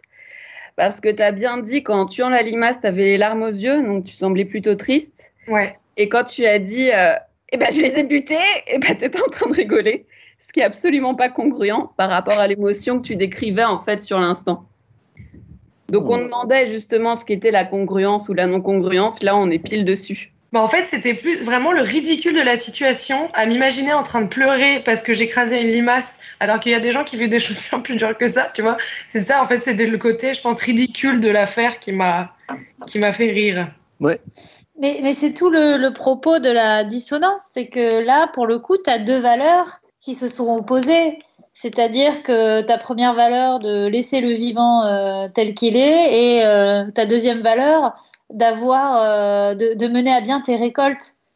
Donc finalement, tu as essayé d'écouter tes deux valeurs alors qu'elles sont euh, Et elles tu as sont essayé en d'équilibrer. contradiction. Et tu as essayé d'équilibrer, justement. Est-ce que je me, je me Oui, trompe en, en écoutant euh, Sophie, en, en disant ce que je dis? Tu as juste cherché à équilibrer, non? Ah ouais, ouais, c'est bien vu. En fait, effectivement, il y avait bien deux valeurs opposées et pas une seule valeur contre laquelle je suis allée. Ouais. Ce qui est pré- exprime justement le- la, la dissonance. Et euh, je voulais poser une autre question. Euh, on en profite d'avoir la chance ce soir, on dit d'avoir une, une psychologue avec nous. Euh, Julie a, a parlé que au début, Julie a présenté son sa dissonance et le déséquilibre qu'elle avait ressenti comme je ne sais plus si c'est vraiment ces termes-là que tu as dit Julie, mais en tout cas pas important ou quelque chose d'assez futile ou léger. Je me trompe pas, Julie? C'était quel mot? Au, au début, tu as présenté, euh, sans nous raconter l'histoire, tu avais dit que c'était quelque chose d'un peu, euh, un peu, euh, un Oui. peu surprenant, léger, Oui, sans importance. J'ai tendance à vivre les choses de manière extrême en termes d'émotion. Et voilà, c'est la, question- Ouais. c'est la question que je voulais poser à Andine. Est-ce que, euh, est-ce qu'il y a, euh, est-ce qu'il y a des légers déséquilibres? Est-ce qu'on, ah, j'ai perdu comment poser ma question. C'est terrible. Euh, ah non, ah non, elle était bien en plus. Attendez, je vais la retrouver. Euh, Vas-y, Sophie, je vais la retrouver. Moi non, du coup, j'ai perdu aussi. Mais en gros, c'est parce que. euh, euh, mais ça, après, c'est très subjectif. C'est-à-dire qu'il y a des choses qui paraissent euh, futiles aux yeux des autres. Et du coup, euh, tu t'en excuses d'avance, Julie. Mais en réalité, si pour toi c'est important, c'est important. Et puis c'est tout, tu vois. Mais je l'ai. ça l'est. Je l'ai, je l'ai, je l'ai, je l'ai, je l'ai, je De rien, Benjamin. Merci, euh, Sophie. Ondine, si tu es là, est-ce qu'on peut dire qu'il y a des, il y a des déséquilibres qui sont légers ou chaque petit déséquilibre a malgré tout son importance? Bim Est-ce que c'est clair? Et Est-ce que tu as envie d'y répondre? Euh, pour moi, en fait, les détails sont hyper importants. C'est justement dans les détails qu'on voit souvent beaucoup de choses. Bon, moi, en fait, euh, je suis spécialisée en analyse transactionnelle. Je sais pas si ça vous parle, mais en gros, c'est euh, l'analyse des états du mois avec le parent, l'adulte et l'enfant. Euh, bref, je vais pas vous faire un cours daté. Il y a un problème de micro. Non, attendez, attendez. Je crois que c'est pas un problème de micro. Je crois que c'est notre ami du soir. Bonsoir, oui, je voulais pas vous, euh, vous interrompre. J'ai enfin réussi ce défi technique que Quelle m'a posé, entrée euh, fracassante Et quelle entrée fracassante Il nous appelle tout droit de Mars ou clairement d'un bunker. Je ne sais pas. Oh où non, c'est un peu plus au sud, j'habite vers les Pyrénées. Alors, alors, pardon, on a tout coupé pour toi. Je suis désolé, continuez, pardon. Je... Non, mais il y a- Non, il n'y a pas de problème. Est-ce que, avant qu'on reprenne notre fil, est-ce que tu peux nous dire déjà, euh, pour les gens qui nous écoutent, euh, euh, qui tu es, Comment ça se prononce? comment Ah, ça ouais. se prononce? Bon, la- Et, la forme, euh, je vous en veux pas, c'est pas très grave. Ça- alors, je le prononce mylonite, mais, euh, mais sachez que c'est- français, ça se dit milonite. C'est un résidu de pierre cataclystique. Enfin, je vous laisserai jeter un œil sur euh, un moteur de recherche. Euh, et bon, c'est le pseudo que j'ai choisi. euh, en soi, je- j'estime qu'il me correspond parce que, disons que c'est la milonite, si vous voulez. C'est des résidus de pierre, c'est de la pierre qui s'effrite suite au mouvement terrestre des plaques tectoniques, en gros. Et euh, je l'ai pris au sens euh, plus euh, image que les mouvements terrestres me- m'abîment un petit peu, on va dire, d'où la démarche arti- artistique qui va derrière. Bah, Merci pour cette explication qui est fort intéressante. Et euh, Miloni, je t'invite à rester avec nous autant que tu veux pour prendre, prendre part à, à ce débat euh, très intéressant, à cet échange et à cette discussion. Euh, Ondine, pardon, tu étais donc en train de, de, de parler. Est-ce qu'on te redonne la main si tu voulais terminer ce que tu étais en train de dire? Avec plaisir. En fait, ce que, ce que je disais, c'est qu'il y avait beaucoup de jugements euh, internes, donc un, un parent critique interne très fort dans ce qu'on a entendu, qui est en conflit avec un, enfant adapté qui a envie de faire ce qu'il faut. Ça, c'est des termes d'analyse transactionnelle. Et donc, l'adulte, là-dedans, il essaye de trouver un équilibre et de faire ce qu'il faut, en accord avec euh, les injonctions qu'on qu'on peut se donner de notre environnement ou de ce qu'on juge bien ou mal mais aussi euh, notre capacité à affronter nos peurs et à vouloir bien faire. Et donc là, il y avait clairement un conflit. Et c'est en ça euh, qu'on a pu entendre à la fois des rires à la place des larmes et aussi parfois des, des émotions un peu extrêmes. Mais il faut toujours euh, écouter chaque détail, c'est hyper important. Et ça donne beaucoup de, de sens à tout ce qu'on fait. Voilà ce que je voulais dire. bah, Merci beaucoup. L'importance des détails, Merci. euh, c'est très intéressant, euh, absolument. Euh, oh là là, on a dit tant de choses encore, c'est pas vrai On s'en dit des choses, hein Oui. On- Oui, fou. ça, file, Sophie ça file vite quand même. Ça fait déjà une heure et quart là. Mais oui, c'est ça. Alors, c'est une autre chose qu'on voulait vous dire euh, pour les personnes qui nous écoutent, qui nous réécoutent en, en, en- en podcast derrière, c'est que on essaye, on a envie de faire des émissions qui sont condensées, qui sont regroupées. On essaie de vous dire plein de choses en peu de temps, mais on a du mal. On a du mal, c'est fou, on papote, on échange, puis à chaque fois, on a des invités euh, passionnants et, euh, et ça fait qu'on a des émissions euh, aussi riches. Euh, voilà. Donc, on a essayé déjà de pas mal répondre à cette question de est-ce qu'on peut avoir un équilibre. Et euh, tiens, cher Milonide qui nous a rejoint, euh, je vais Oui. te poser cette question et je veux peut-être te mettre dans la panade, mais c'est pas grave, j'ai bien envie. Ah, Euh, avec plaisir. On parle des équilibres, on parle d'une harmonie. Est-ce que, selon toi, il est possible de trouver un mauvais équilibre? C'est très complexe parce qu'il faudrait définir qu'est-ce qui est mauvais et bon pour soi. Et au- au-delà, j'entends de l'aspect euh, biologique, santé, tout ça. Je parle pour le psychique.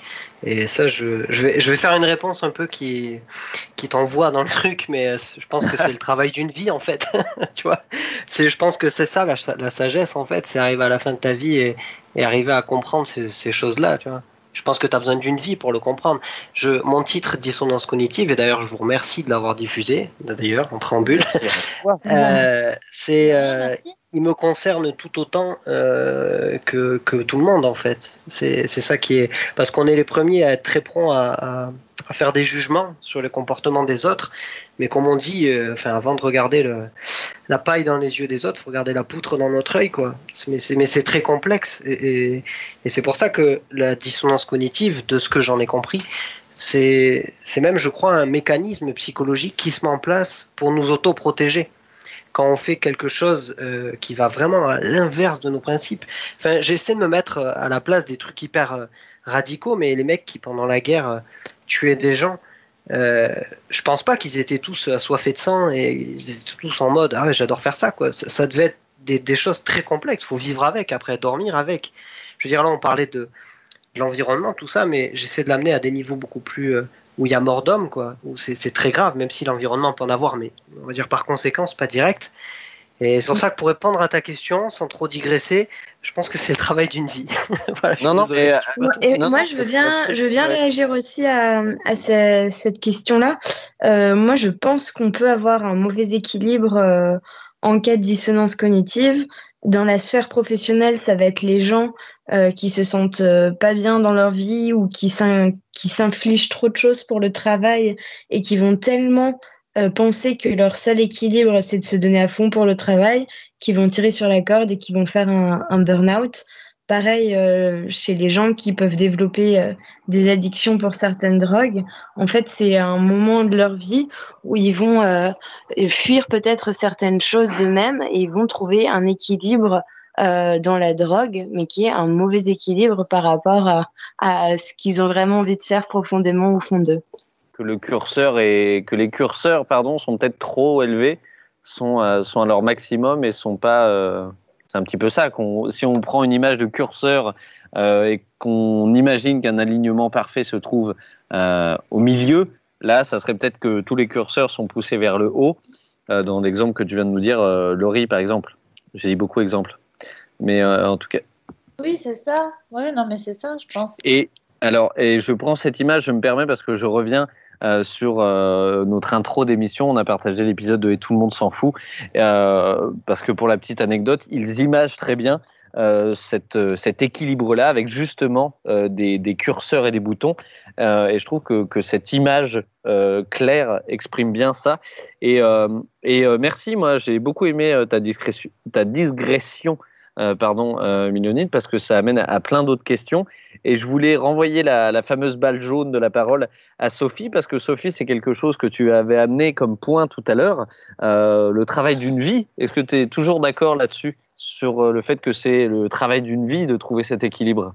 Euh, Ben oui, parce que hum, effectivement, je pense que hum, c'est peut-être là où on peut faire la différence entre l'équilibre qui est peut-être sur une période donnée et l'harmonie qui est euh, globale. C'est-à-dire que parfois on est équilibré euh, dans notre vie euh, par rapport à notre travail ou dans notre vie personnelle ou dans notre, enfin voilà, on peut on peut trouver des équilibres mais qui vont être portés plus sur des, des, aspects de notre vie sans tout englober et l'harmonie ça va selon moi tout englober. Mais effectivement que comme bah, on, on vieillit, on évolue, on donc euh, le monde aussi évolue autour de nous. Et cette mouvance-là fait que euh, l'équilibre est, est, sans cesse à, à rechercher. Et je, rajouterais, je, rajouterais, aussi par rapport à ce que dit Sophie, c'est que euh, par définition, on est toujours en train de rechercher l'équilibre sur tous les plans parce que par exemple, notre corps est en recherche constante d'homéostasie, notre environnement est en recherche, en recherche constante d'équilibre par rapport à tout ce qu'on lui fait subir. Il essaye de, de entre guillemets d'absorber tout ça. Donc euh, donc en fait c'est le c'est comment dire c'est ce qui se passe euh, tous les jours dans toute la vie et c'est ce qu'on recherche constamment. C'est un peu une, ça va peut-être avec le avec le mot de résilience je trouve. Ah, intéressant intéressant. Est-ce que euh, on, on, peut mettre ça sur euh, sur le coin de la table?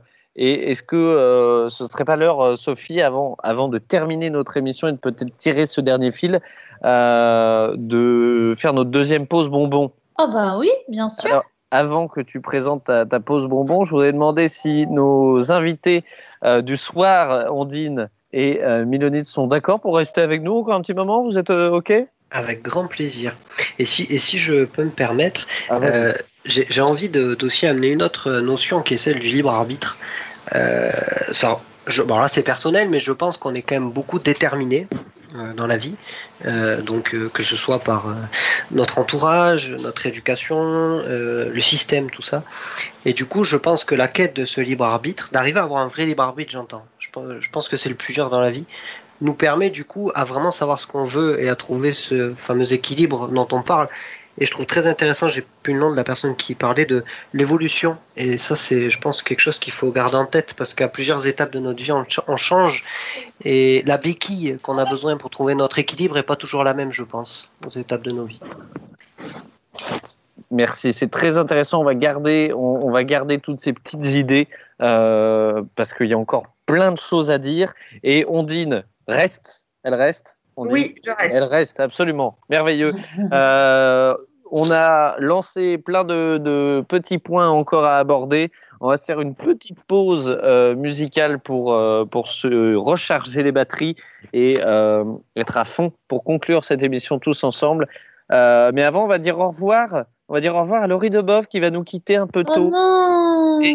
Oui, Donc, je, je vous quitte un peu tôt, mais euh, j'écouterai bien sûr avec plaisir euh, la fin de cette émission pour euh, savoir quel secret euh, psychologique Ondine va nous confier et surtout quel sera le billet d'humeur de Patrick à la fin Oh de oui. l'émission. Euh, je vous quitte, j'ai été ravie de parler avec vous et euh, je voulais aussi euh, simplement rappeler à tout le monde que euh, parfois trouver un équilibre, comme l'avait dit un peu Marine euh, dans la première partie, euh, ça passe aussi par être indulgent avec soi-même et avoir euh, la sensation honnête qu'on fait de son mieux et que bah, selon euh, le contexte dans lequel on s'inscrit, et donc là je rejoins le détermi- déterminisme dont parlait Maïlonite, eh bien on, on ne peut pas, on n'a pas tout à fait tout un libre arbitre et on doit faire euh, des choix, parfois des compromis qui sont contraints par euh, le contexte socio-économique dans lequel on s'inscrit. Et donc, faire de son mieux avec des bonnes intentions, c'est déjà quelque chose d'énorme à mon sens pour ne pas ressentir de trop grandes dissonances cognitives. elle nous laisse avec une transition. Bravo Elle mérite, Elle nous elle laisse avec mérite des Elle petites mérite les claques sur les fesses. Mais c'est incroyable. Alors moi, j'ai même envie de dire qu'on met nos deux mains, on fait un cœur avec the les mains devant notre Ah. écran, et puis on et puis on lui fait un coucou. Et puis merci, euh, Laurie Debov. On vous retrouve bientôt. Merci, merci pour cet échange, c'était très chouette. Bisous, Laurie merci, Debov. Laurie. Et maintenant, c'est le moment du euh, deuxième bonbon musical de notre André Manoukian à Sophie Labrouillère. C'est à vous. Et oui, ce n'est ni la première ni la dernière fois.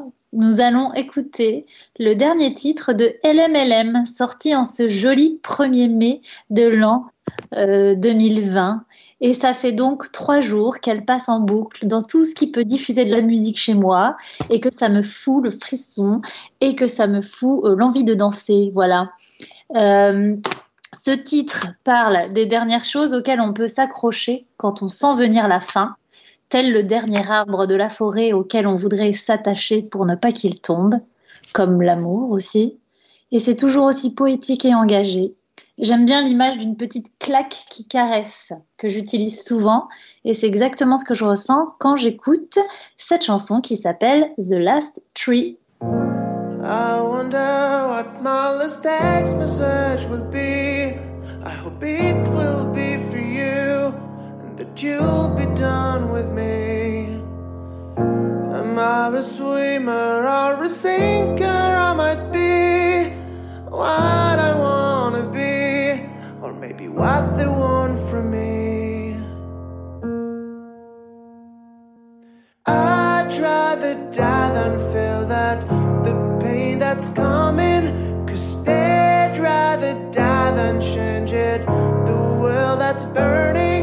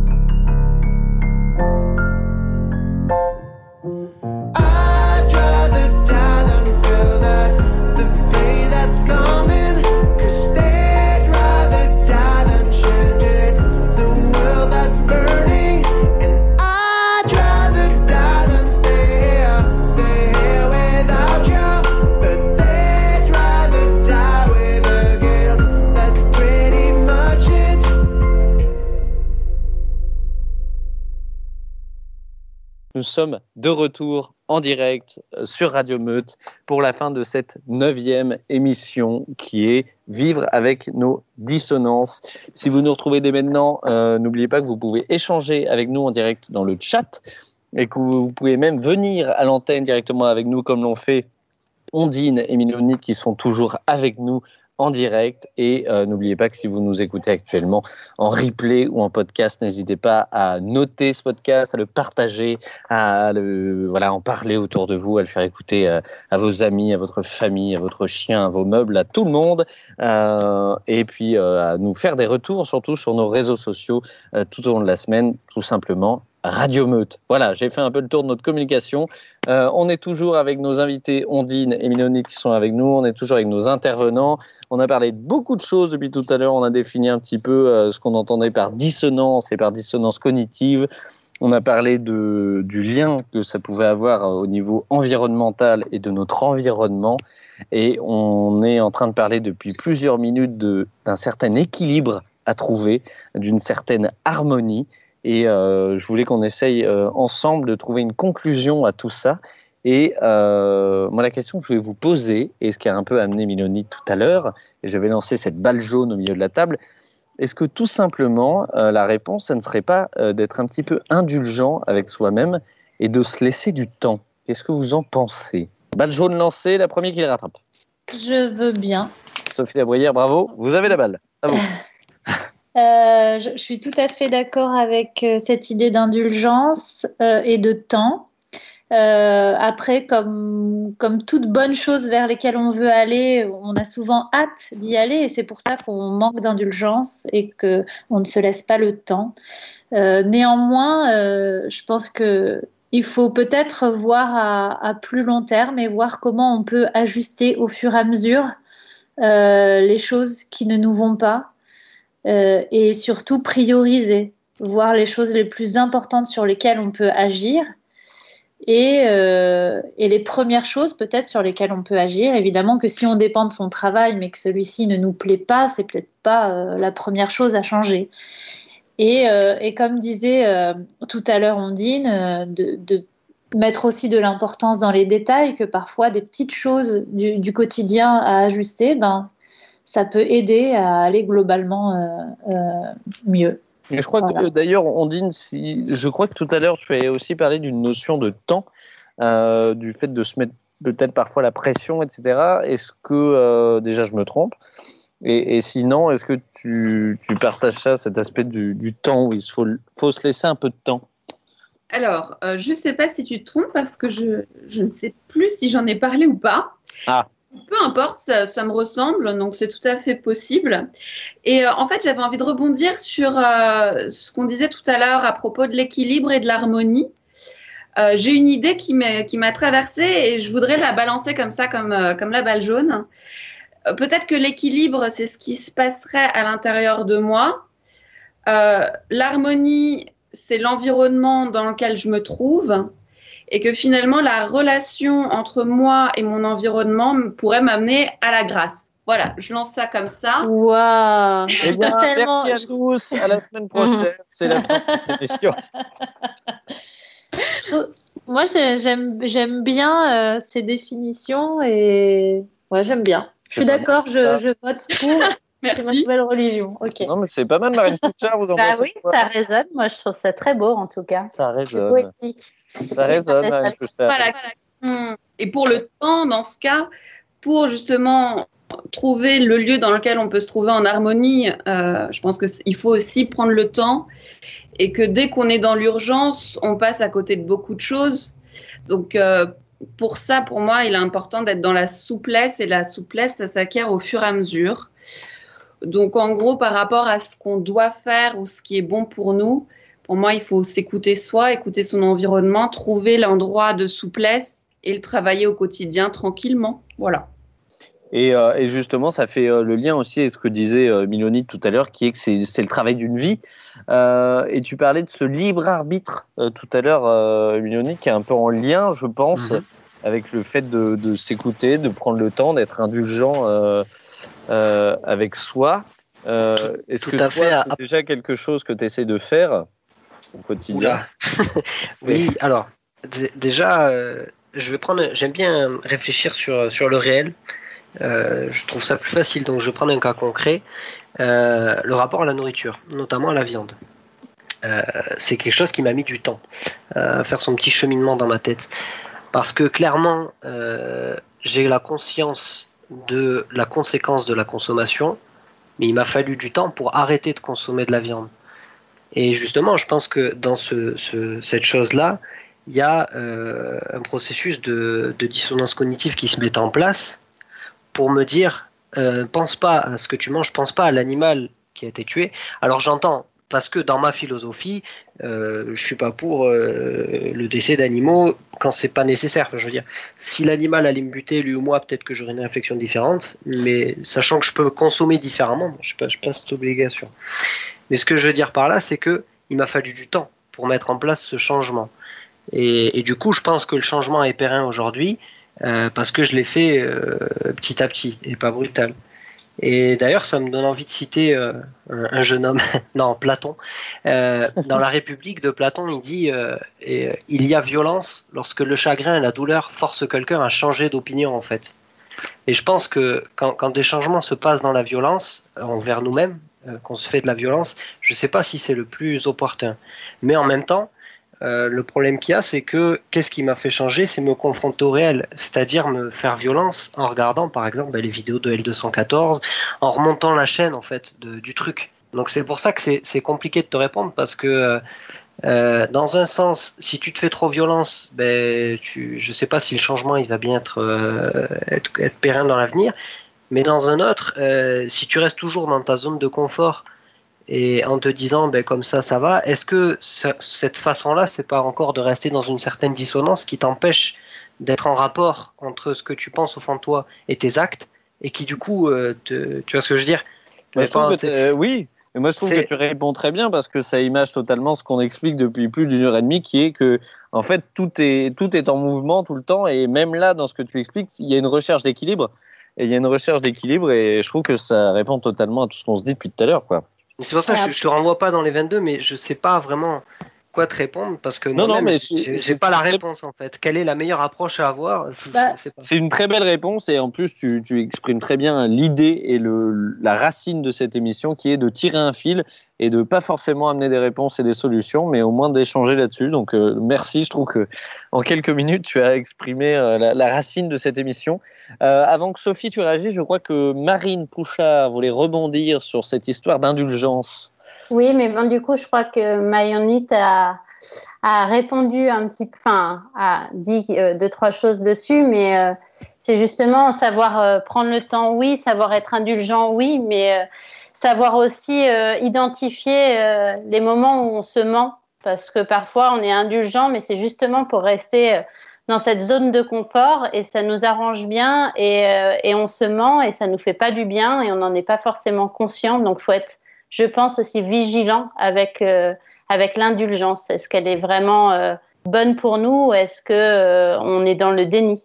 Bah, c'est un peu tout le principe de la Est-ce dissonance. que C'est bien. d'autres personnes veulent réagir ou c'est est-ce un que peu tout le principe de la dissonance en fait, c'est euh, aller jusqu'à mentir à ses propres valeurs, voire modifier ses croyances et tout ça pour justifier ses actes.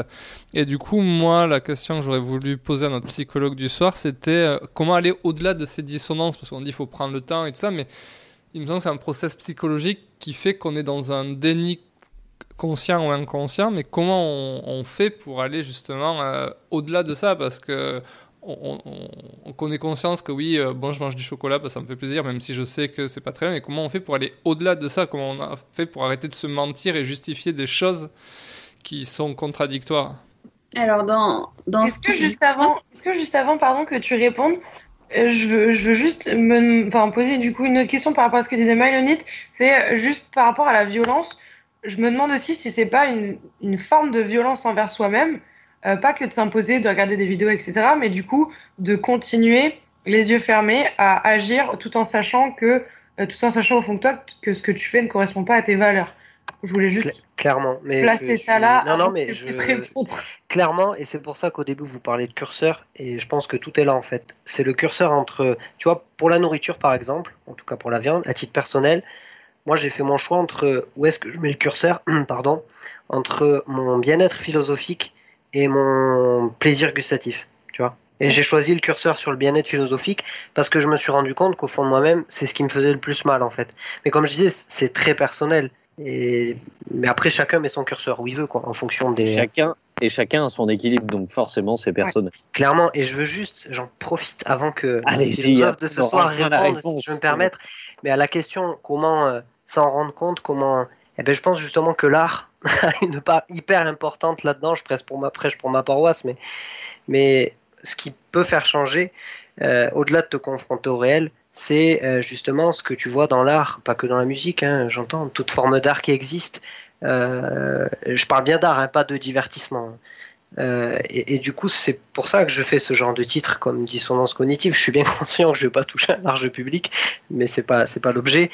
Euh, mais du coup, ça, moi, à titre personnel, il y a des choses dans ma vie, des œuvres artistiques et multiples, musicales, même dans des jeux vidéo, qui m'ont amené à des choses, à des réflexions philosophiques en fait. Et, et c'est ces trucs-là qui m'ont aidé à changer, à avancer, Euh, lire les philosophes antiques, euh, tous ces trucs-là en fait, je pense. Au-delà de. Parce que notre cher ami Platon ne disait pas que des conneries apparemment. Non, non, Hein non, mais faut, je veux dire, faut pas oublier toute cette, euh, toutes ces, toutes ces, il y a des mecs qui, qui ont déjà réfléchi à ça il y a 2000 ans, quoi. Et comme quoi, bon, et comme le quoi ça revient à ce que tu disais tout à l'heure, qui est que euh, en fait c'est une question de toute une vie, une, une nouvelle fois, et on revient là-dessus. Mais clairement. Euh, c'est une question vraiment toute une vie, mais je garde et, et euh, tu vas revenir plus souvent parce que tu nous fais des transitions impeccables. Et n'oublions pas que question je vais Rémi vous a poser posé derrière. question. Mais voilà, c'est sur ce dont j'allais revenir. C'était peut-être que Rémi, tu nous reposes la question pour Ondine et qu'elle ne puisse y répondre et que. Désolé, Rémi. Mais non, mais il n'y a pas de problème. C'est- comme ça. C'est c'est des. Faut que je repose la question Bah, à moins que... Non, Si. Ondine a tout. Ondine a tout. C'est ok, mais euh, Non, vas-y, vas-y. la reposer. Non, non, vas-y, Ondine, si, tout, si tu Bah, as tout. euh, je- dans ce cas-là, je vais rebondir euh, sur ce que vient de dire Mylonite, parce que je trouve qu'il y a clairement un lien. Finalement, euh, l'art comme moyen de sublimer en fait ce qu'on a à l'intérieur de soi et d'avancer, pour moi, c'est clé. Dans le sens où euh, quand on regarde un tableau ou quand on écoute une musique ou quand on lit un livre et qu'il se passe quelque chose à l'intérieur de nous, ça fait bouger quelque chose et parfois ça nous permet de réfléchir différemment, d'agir différemment, de ressentir les choses différemment. C'est un peu pareil en psychothérapie d'ailleurs. Et pour rebondir sur ce que disait, euh, sur la question de Rémi, quand on est dans un déni, euh, c'est que la réalité est trop douloureuse à regarder en face, les yeux dans les yeux. Et euh, par rapport à ça, c'est comment faire, je sais pas trop. Parce que pour que quelqu'un ne soit plus dans son déni, il faut déjà qu'il veuille en sortir. Et pour qu'il veuille en sortir, il faut qu'il soit conscient qu'il est dans le déni. Sauf que quand on est le déni, dans le déni, on n'est pas conscient de ça. Euh, donc c'est un peu le serpent qui se mord la queue. Et alors justement, si je peux me permettre de reprendre la main et de vous poser, euh, malheureusement, car on y arrive bientôt, la dernière question de cette émission, avant d'arriver euh, au cinémeute présenté par Sophie et donc du docu du dimanche que vous pouvez retrouver sur Imago. Je voulais vous poser une dernière question qui est quel conseil, quelle euh, première clé, si vous aviez, et si on utilise des images, euh, comme tu aimes bien apparemment, Milonite, si vous aviez une clé dans la main, euh, que vous deviez euh, la donner à une personne pour qu'il puisse euh, arriver à, à, à trouver cet équilibre, euh, quelle première clé vous donneriez à quelqu'un? Et si je puis me permettre, je vais prendre la balle pour la première fois. Je prends la balle et euh, Vas-y. oui, voilà, Bah, je la prends rarement cette balle, je vais la piquer un peu. Euh, moi, je voulais dire que ce, pour moi, ce serait de, de passer à l'action, de, de, mettre, de se mettre en mouvement. Et euh, je redonnerai l'exemple que j'ai utilisé tout à l'heure. Et je pense que cette dame qui est venue euh, ramasser des déchets avec nous et qui ensuite a pris conscience qu'elle pouvait elle-même, malheureusement, en, en produire, eh ben, je pense que c'est l'action qu'elle a fait avant euh, qui a amené euh, ce besoin d'a- d'apporter un équilibre. Euh, voilà. Pardon, Julie Bernier, qu'est-ce que vous en pensez, vous? Quelle clé vous donneriez à quelqu'un? Alors, euh, moi, j'arrête pas de vous rabâcher euh, euh, euh, à propos de la permaculture, voilà. Mais en permaculture, il y a un des, un des piliers de la permaculture, c'est l'observation.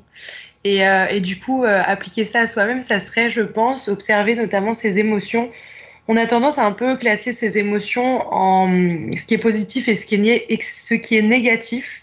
Mais pour moi, il n'y a aucune émotion qui soit négative, seulement des émotions qu'on n'écoute pas euh, comme il le faudrait. Toutes les émotions ont un, ont un sens, un message, elles portent un message. Euh, si on, est en colère, sûrement, euh, c'est parce que euh, situation fait que nos valeurs ne sont pas respectées. Euh, pareil si, si on est triste, etc., etc. Donc pour moi, ça serait vraiment prendre le temps de l'observation, pas juste dire là je suis en colère, c'est terminé. Se demander, ok, là je suis en colère, qu'est-ce qui se passe? Euh, Comment je peux faire en sorte euh, d'aller au-delà de cette colère et d'en faire quelque chose de productif et donc de l'utiliser en ce que je vous disais en énergie performatrice euh, pour, euh, pour aller mieux, pour aller bien, trouver l'harmonie. Ah, j'ai vraiment j'ai adopté ce terme, L'écoute de ses- L'écoute de ses émotions. Euh, Euh, je Marine- rebondis du coup, ouais. Oui, j'allais vous donner la balle, Marine Pouchard. Et d'ailleurs, juste avant, je me permets, euh, car on a partagé au début de l'émission un épisode des Tout le monde s'en fout, je vous invite à aller voir celui qu'ils ont fait justement sur les émotions, qui est très intéressant. Marine Pouchard.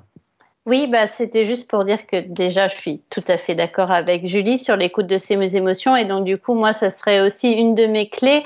Et l'écoute surtout de son corps parce que, son corps ne ment jamais, contrairement à nos pensées, à notre ego qui nous la met bien à l'envers souvent. Absolument, c'est une, c'est une belle clé. On commence déjà à avoir un, un joli trousseau avec toutes ces clés. Oui, j'ai utilisé cette image.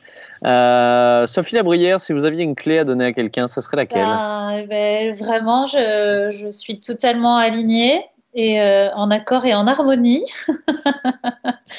avec, euh, avec ce que viennent de dire euh, Julie et, et Marine. Donc, j'ai pas de clé autre. vous, vous donnez un double en fait. Ouais. Et comme ça, c'est toujours bien d'avoir Un double, un triple, vas-y quoi. clé. Ouais, carrément. Mi- Milonic, je te, je te demande pas parce que j'ai cru comprendre que l'art était une clé importante pour toi. C'est même plus une clé en fait, là, clairement, c'est la porte oh, entière. c'est, c'est, euh, déjà, faut savoir que c'est hyper égocentrique en fait, parce que ce que, ce que je fais, c'est hyper introspectif. Et avant de le faire pour le partager, j'ai bien conscience que je le fais pour moi en fait. Non, mais ce que je veux dire, c'est que euh, quand tu écris un texte ou un truc comme ça, tu te parles à toi-même en fait, beaucoup, parce que tu te relis et, et- et le fait de te relire, ça permet de réfléchir à ce que tu penses, à ce que tu as dit. C'est une mise en perspective en fait de, ce que tu fais. Mais moi, je dirais que en fait, il n'y a pas. je faire une réponse de merde, je suis désolé. Il a, pas, a pas une clé en fait. Je pense. Je pense que le monde est, et l'être humain est, extrêmement complexe. Je m'intéresse beaucoup à l'astrophysique et on se rend compte que que ce soit l'infiniment grand ou l'infiniment petit, c'est très complexe. Les sentiments humains, ça l'est encore plus. Et je pense qu'il ne faut pas penser justement qu'il n'y a qu'une clé pour tout résoudre. Que c'est bien plus complexe que ça et que c'est dans, la, dans, dans plein de choses en fait qu'on trouve des réponses, mais qu'il n'y a pas une réponse, il n'y a pas un truc magique en fait. Tout comme en politique, t'as pas un mec qui va arriver et qui va résoudre tous les problèmes du monde, tu vois. Ah, Non, ça, ça, euh, c'était juste pour dire que j'aimais pas la 5 République, mais. c'est cadeau. Regarde, Justement, Mais, non, mais justement, on est totalement en train d'imager ce que tu es en train de dire. Regarde, on est en train de regrouper plein de clés, euh, ou du Ouais, moins voilà. celles qu'on peut offrir euh, pour euh, donner à, à chacun ouais. qui veut le prendre un trousseau. Je vais aller Euh, un peu plus loin sur ton image avant de finir, mais euh, Oui, trouver ces clés c'est bien, mais c'est encore mieux de, trouver le, la serrure où tu veux les mettre, parce que quand tu vois quand tu vois ta serrure, c'est plus facile de trouver la bonne clé en fait pour mettre dedans. Absolument. Et d'ailleurs, je tiens à préciser, et euh, je vais demander dans les quelques minutes qui nous restent d'émission aux personnes qui sont dans le chat, euh, on s'est dit que l'art euh, pouvait être un, un très bon sujet pour notre prochaine émission.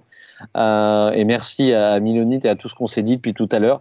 Donc, si jamais ça vous plaît comme euh, prochain sujet d'émission, dites-le nous de parler d'art. Euh, ça pourrait être une bonne idée. Je voulais demander à, à Rémi et à Ondine leur petite clé. Euh, Ondine, quelle, quelle clé tu donnerais à une personne si tu devais, en, devais en donner une, pardon? Alors, bah, déjà de faire du lien entre ce qu'on observe, ce qu'on ressent. Donc là, vous voyez que je rebondis un peu sur ce qui a déjà été dit. Et euh, faire du lien pour pouvoir mettre des mots. Parce que le, langage euh, par les mots donne beaucoup de sens. Et donc de pouvoir donner du sens à ce qu'on fait, ce qu'on ressent, ce qu'on voit et euh, comment pouvoir après le mettre en action. Rémi, est-ce que tu, tu aurais une, une autre clé, toi, à offrir euh, et à mettre dans ce trousseau? Ah, je sais pas si j'ai des clés. Euh, si on parle beaucoup de dissonance cognitive liée à nos comportements environnementaux, bah souvent en fait on, on est dans des comportements culpabilisants parce que c'est forcément des culpabilisants qui vont contre nos convictions écologiques. Euh, moi je dirais que ça va faire le, lien un peu avec une émission précédente sur comment on fait sur le déclic écologique. Mais c'est euh, travailler sa volonté. Euh, la volonté, moi je vois ça un peu comme un muscle qu'il faut travailler doucement. Et plus on va le travailler en commençant par des petites actions simples à mettre en place pour euh, sortir de, nos dissonances, plus on va pouvoir aller loin et prendre des, des, mesures, des, avoir des actes beaucoup de plus en plus en accord avec nos, convictions écologiques. Donc commencer par des petits pas, les travailler et aller au fur et à mesure vers des pas plus grands. Patrick, si avant, dans quelques minutes, de te retrouver pour ton billet d'humeur, si tu avais une clé à, à donner, ce serait laquelle? Bah, moi, depuis que je vous écoute, moi, j'en ai qu'une. Moi, c'est la clé des champs, voyez-vous. Ça ira très bien parce que je vous écoute, vous avez tout dit. Alors, vous Eh prenez ben, celle que vous voulez. C'est très bien.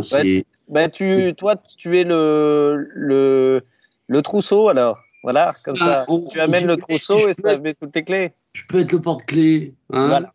Vous en pensez quoi Bah, j'en Oh, pense c'est trop beau. J'en pense surtout que c'est une belle image et qu'il est euh, l'heure maintenant. Je crois, je regarde ma montre. Pim, j'ai pas de montre, mais je regarde quand même. C'est une image de radio. Euh, c'est l'heure de du cinémeute de Sophie Labrière. Mais oui. Euh, alors, alors, alors, j'ai deux cinémeutes. Je vais essayer d'aller vite parce que je sais qu'on voulait finir plus tôt et que c'est pas vraiment le cas. Mais c'est Mais-. Euh, la principale dissonance des cinéphiles et autres boulimiques de vidéos, c'est par exemple d'être écolo et de regarder des films en streaming. Voilà. Mais encore une fois, c'est à nuancer et on a parlé d'indulgence, ça va très bien avec ça. Ça permet de répondre aux questions comment et dans quel but. Parce que regarder des films, qu'ils soient de, fiction- qu'ils soient documentaires, re- de- des reportages, des cours euh, ou du film animé, tout est sujet à apprendre et à s'enrichir, et donc ce n'est pas vain. Ça ne vaudra pas l'empreinte carbone d'un bon bouquin à la lumière du jour, mais des plateformes notamment comme Imago TV ou YouTube donnent aussi accès à du contenu soigné et réfléchi euh, dans une optimisation écologique et une économie respectueuse. Voilà. Euh, mais pour parler d'une autre plateforme qui est peut-être pas euh, écolo, mais euh, qui n'a pas à rougir par rapport à d'autres plateformes internationales, là c'est une plateforme nationale, je voulais vous parler de MyCanal, qui est la version web de la chaîne Canal+, où il y a une énorme diversité et une qualité de films tellement riche, et en plus c'est français, que euh, ce n'est pas à négliger même si on voit euh, partout ailleurs euh, d'autres plateformes qui ont, selon moi, euh, plus une visi- visibilité grâce à une communication quantitative qu'à une programmation qualitative.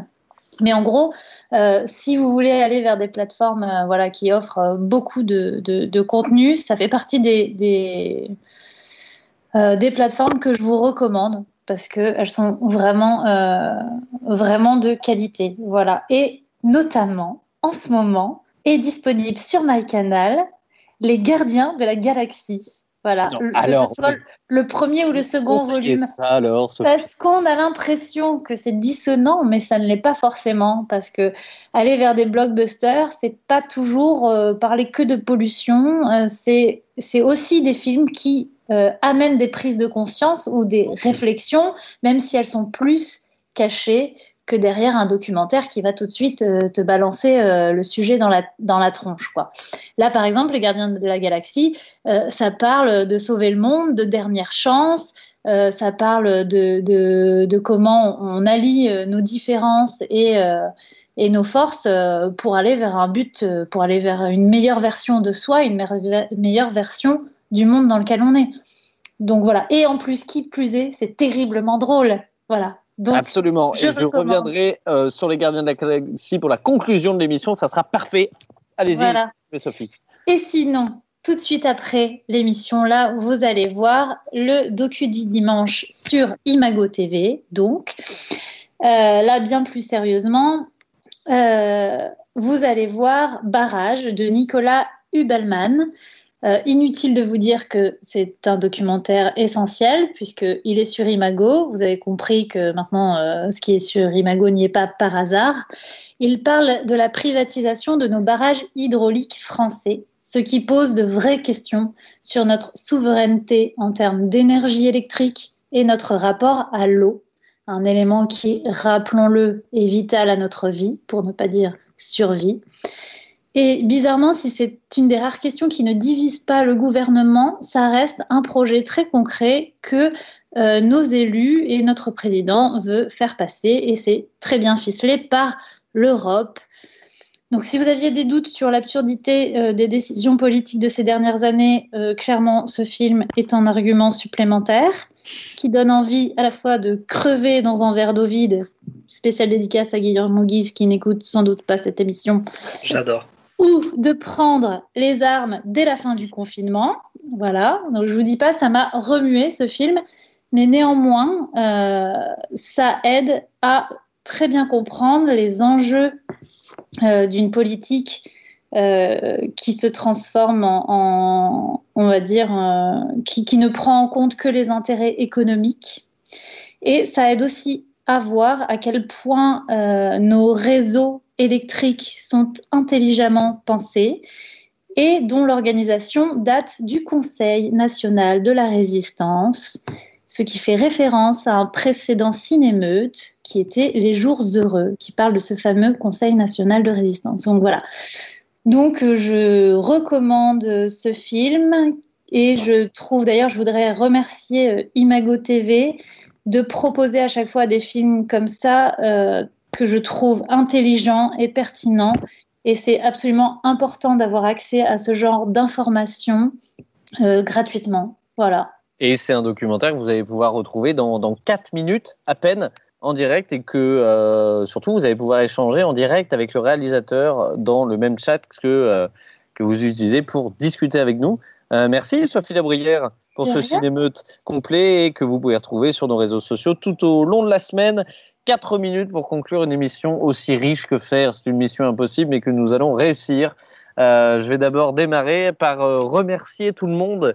Merci déjà aux intervenants qui ont été, euh, comme d'habitude, à la hauteur. Merci à, à, Rémi qui a permis que cette émission, une fois de plus, techniquement soit parfaite et qui amène ses questions pertinentes à chaque fois. Merci Rémi. Merci à Sophie Labrière pour ses chroniques merveilleuses et, euh, et, et pour sa parole douce. Merci Sophie. Il y a eu aussi Julie Bernier. Merci Julie Bernier pour ton arrivée euh, parfaite. Tu t'es filé dans cette émission avec douceur. Merci beaucoup. Il y a eu aussi bien évidemment Marine Pouchard. Merci beaucoup Marine Pouchard pour ta chronique. Merci beaucoup. Merci à nos invités qui étaient là. Merci beaucoup pour ces, ces invités. Euh, inattendu, mais qu'en fait on attendait, on vous attendait en fait. Merci à Andine et à Milonite d'avoir été avec nous ce soir. Du coup, je le dis pas que mon intervention était planifiée depuis un mois alors. Hein. Non, on le dit pas, absolument pas. On n'est pas en direct là, attention. Non, absolument pas. non, mais en tout cas, merci beaucoup, Milonite. On peut retrouver, euh, on peut te retrouver un peu partout. Euh, c'est relatif. on peut te retrouver euh, sur les plateformes. Oui, oui, tout à fait. Ouais. Mon dernier album qui s'appelle Codex est sur toutes les plateformes. Très bien. Et en tout cas, nous, on va partager ça sur nos euh, réseaux. Euh, en tout cas, il est l'heure, avant de vraiment conclure et mettre un point final à cette émission, il est l'heure du billet d'humeur de Patrick. Est-ce que Patrick, tu es prêt? Est-ce qu'on peut te laisser le micro? Mais tout à fait, tout à eh fait. Eh bien, écoute, le micro Alors, est à toi et nos oreilles aussi. On t'écoute. Merci. Ne, ne partez pas trop vite. Attendez un petit peu que je termine.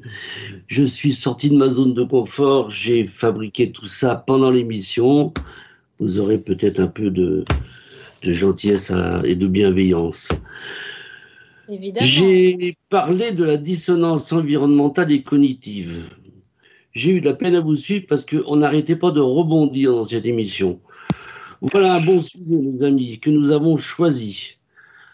Elle a un peu cortiqué peut-être. Bon, allez, mon Becherel, mon Wikipédia et ça roule. Tension interne, tension interne propre au système de pensée, croyances et attitudes de personnes en contradiction les unes par rapport aux autres. Vous avez quatre heures. En fait, en bon français, ils échangent virulemment. La dissonance et l'harmonie qui sonnent faux il n'y a pas que dans les fanfares. Donc, il faut s'écouter, écouter son corps, son environnement, son équilibre. À partir de 70 ans, on est un peu sourd et on chancelle, donc c'est pas gagné. Après la dissonance environnementale, ne peut-on penser au cognitif? Si tu n'es pas cohérent avec toi-même, comment peux-tu l'être avec l'environnement? Eh bien, tu fais de la politique. Un exemple, tu prônes le véhicule électrique et tu vas bousiller l'écosystème chilien pour piquer le lithium dans les salines. Revenons à des choses plus sérieuses. La congruence cohérente permet une harmonie, avec harmonie de dissiper cette dissonance négative. Soyons objectifs, l'équilibre, qu'il soit bon ou mauvais, est remis en question à chaque acte ou à chaque enfant. Je vais bien, tout va bien, la méthode Coué nous joue des tours. Bon, personne n'a compris, mais j'ai dit des mots compliqués et je peux me la péter. Bon, c'est décidé, demain je téléphone à ma voyante pour savoir si mes planètes sont alignées et en harmonie. Autrement, je retourne au lit, il faut que je sois cohérent. Je dois parler avec mon corps, autrement je vais donner de la dissonance autour de moi. En résumé, je veux conserver mon équilibre, ma cohérence et mon harmonie. J'écoute Radio Meute. Voilà. Merci beaucoup pour ce billet d'humeur. une fois de plus, qui écrit, je vous le rappelle, en direct. Et ça, c'était pas une mince affaire. Et comme vient de le dire Marine Bouchard, c'est un résumé parfait de cette émission euh, qui a duré une fois de plus deux heures. On va pas y arriver, Rémi a terminé avant 20h30. hein. Vraiment, hein. On, on, va pas y arriver. Non, on va pas y arriver. Ah. Désolé, le temps que j'ai réactivé mon micro et tout, j'ai- je t'ai laissé un blanc. pas euh, de tout problème. Euh, en tout cas, euh, merci à tous, merci de nous avoir écoutés. Et euh, alors, il faut que je définisse que le bruit d'oiseaux euh, venait de moi. Oui, on- maintenant on a des oiseaux aussi sur Radio Meute qui nous accompagnent tout au long de cette émission. Euh, je pense que pour terminer cette émission, il y a une très belle image qui est euh, alliée à la proposition qui a été faite par Sophie euh, des Gardiens de la Galaxie. Les Gardiens de la Galaxie, pour moi, c'est le seul film où il y a un méchant qui a pour but non pas de conquérir le monde, mais de chercher à l'équilibrer. Euh, voilà. Est-ce que ce n'est pas une bonne image de fin? Euh, Je vous laisserai en tout cas aller voir ce film. Et je vous remercie parce que dans cette émission, euh, on n'a pas amené des réponses, on n'a pas amené des solutions, mais au moins on a échangé, on a échangé le monde ensemble et c'était un réel plaisir. Merci à tous, merci de nous écouter et à la semaine prochaine.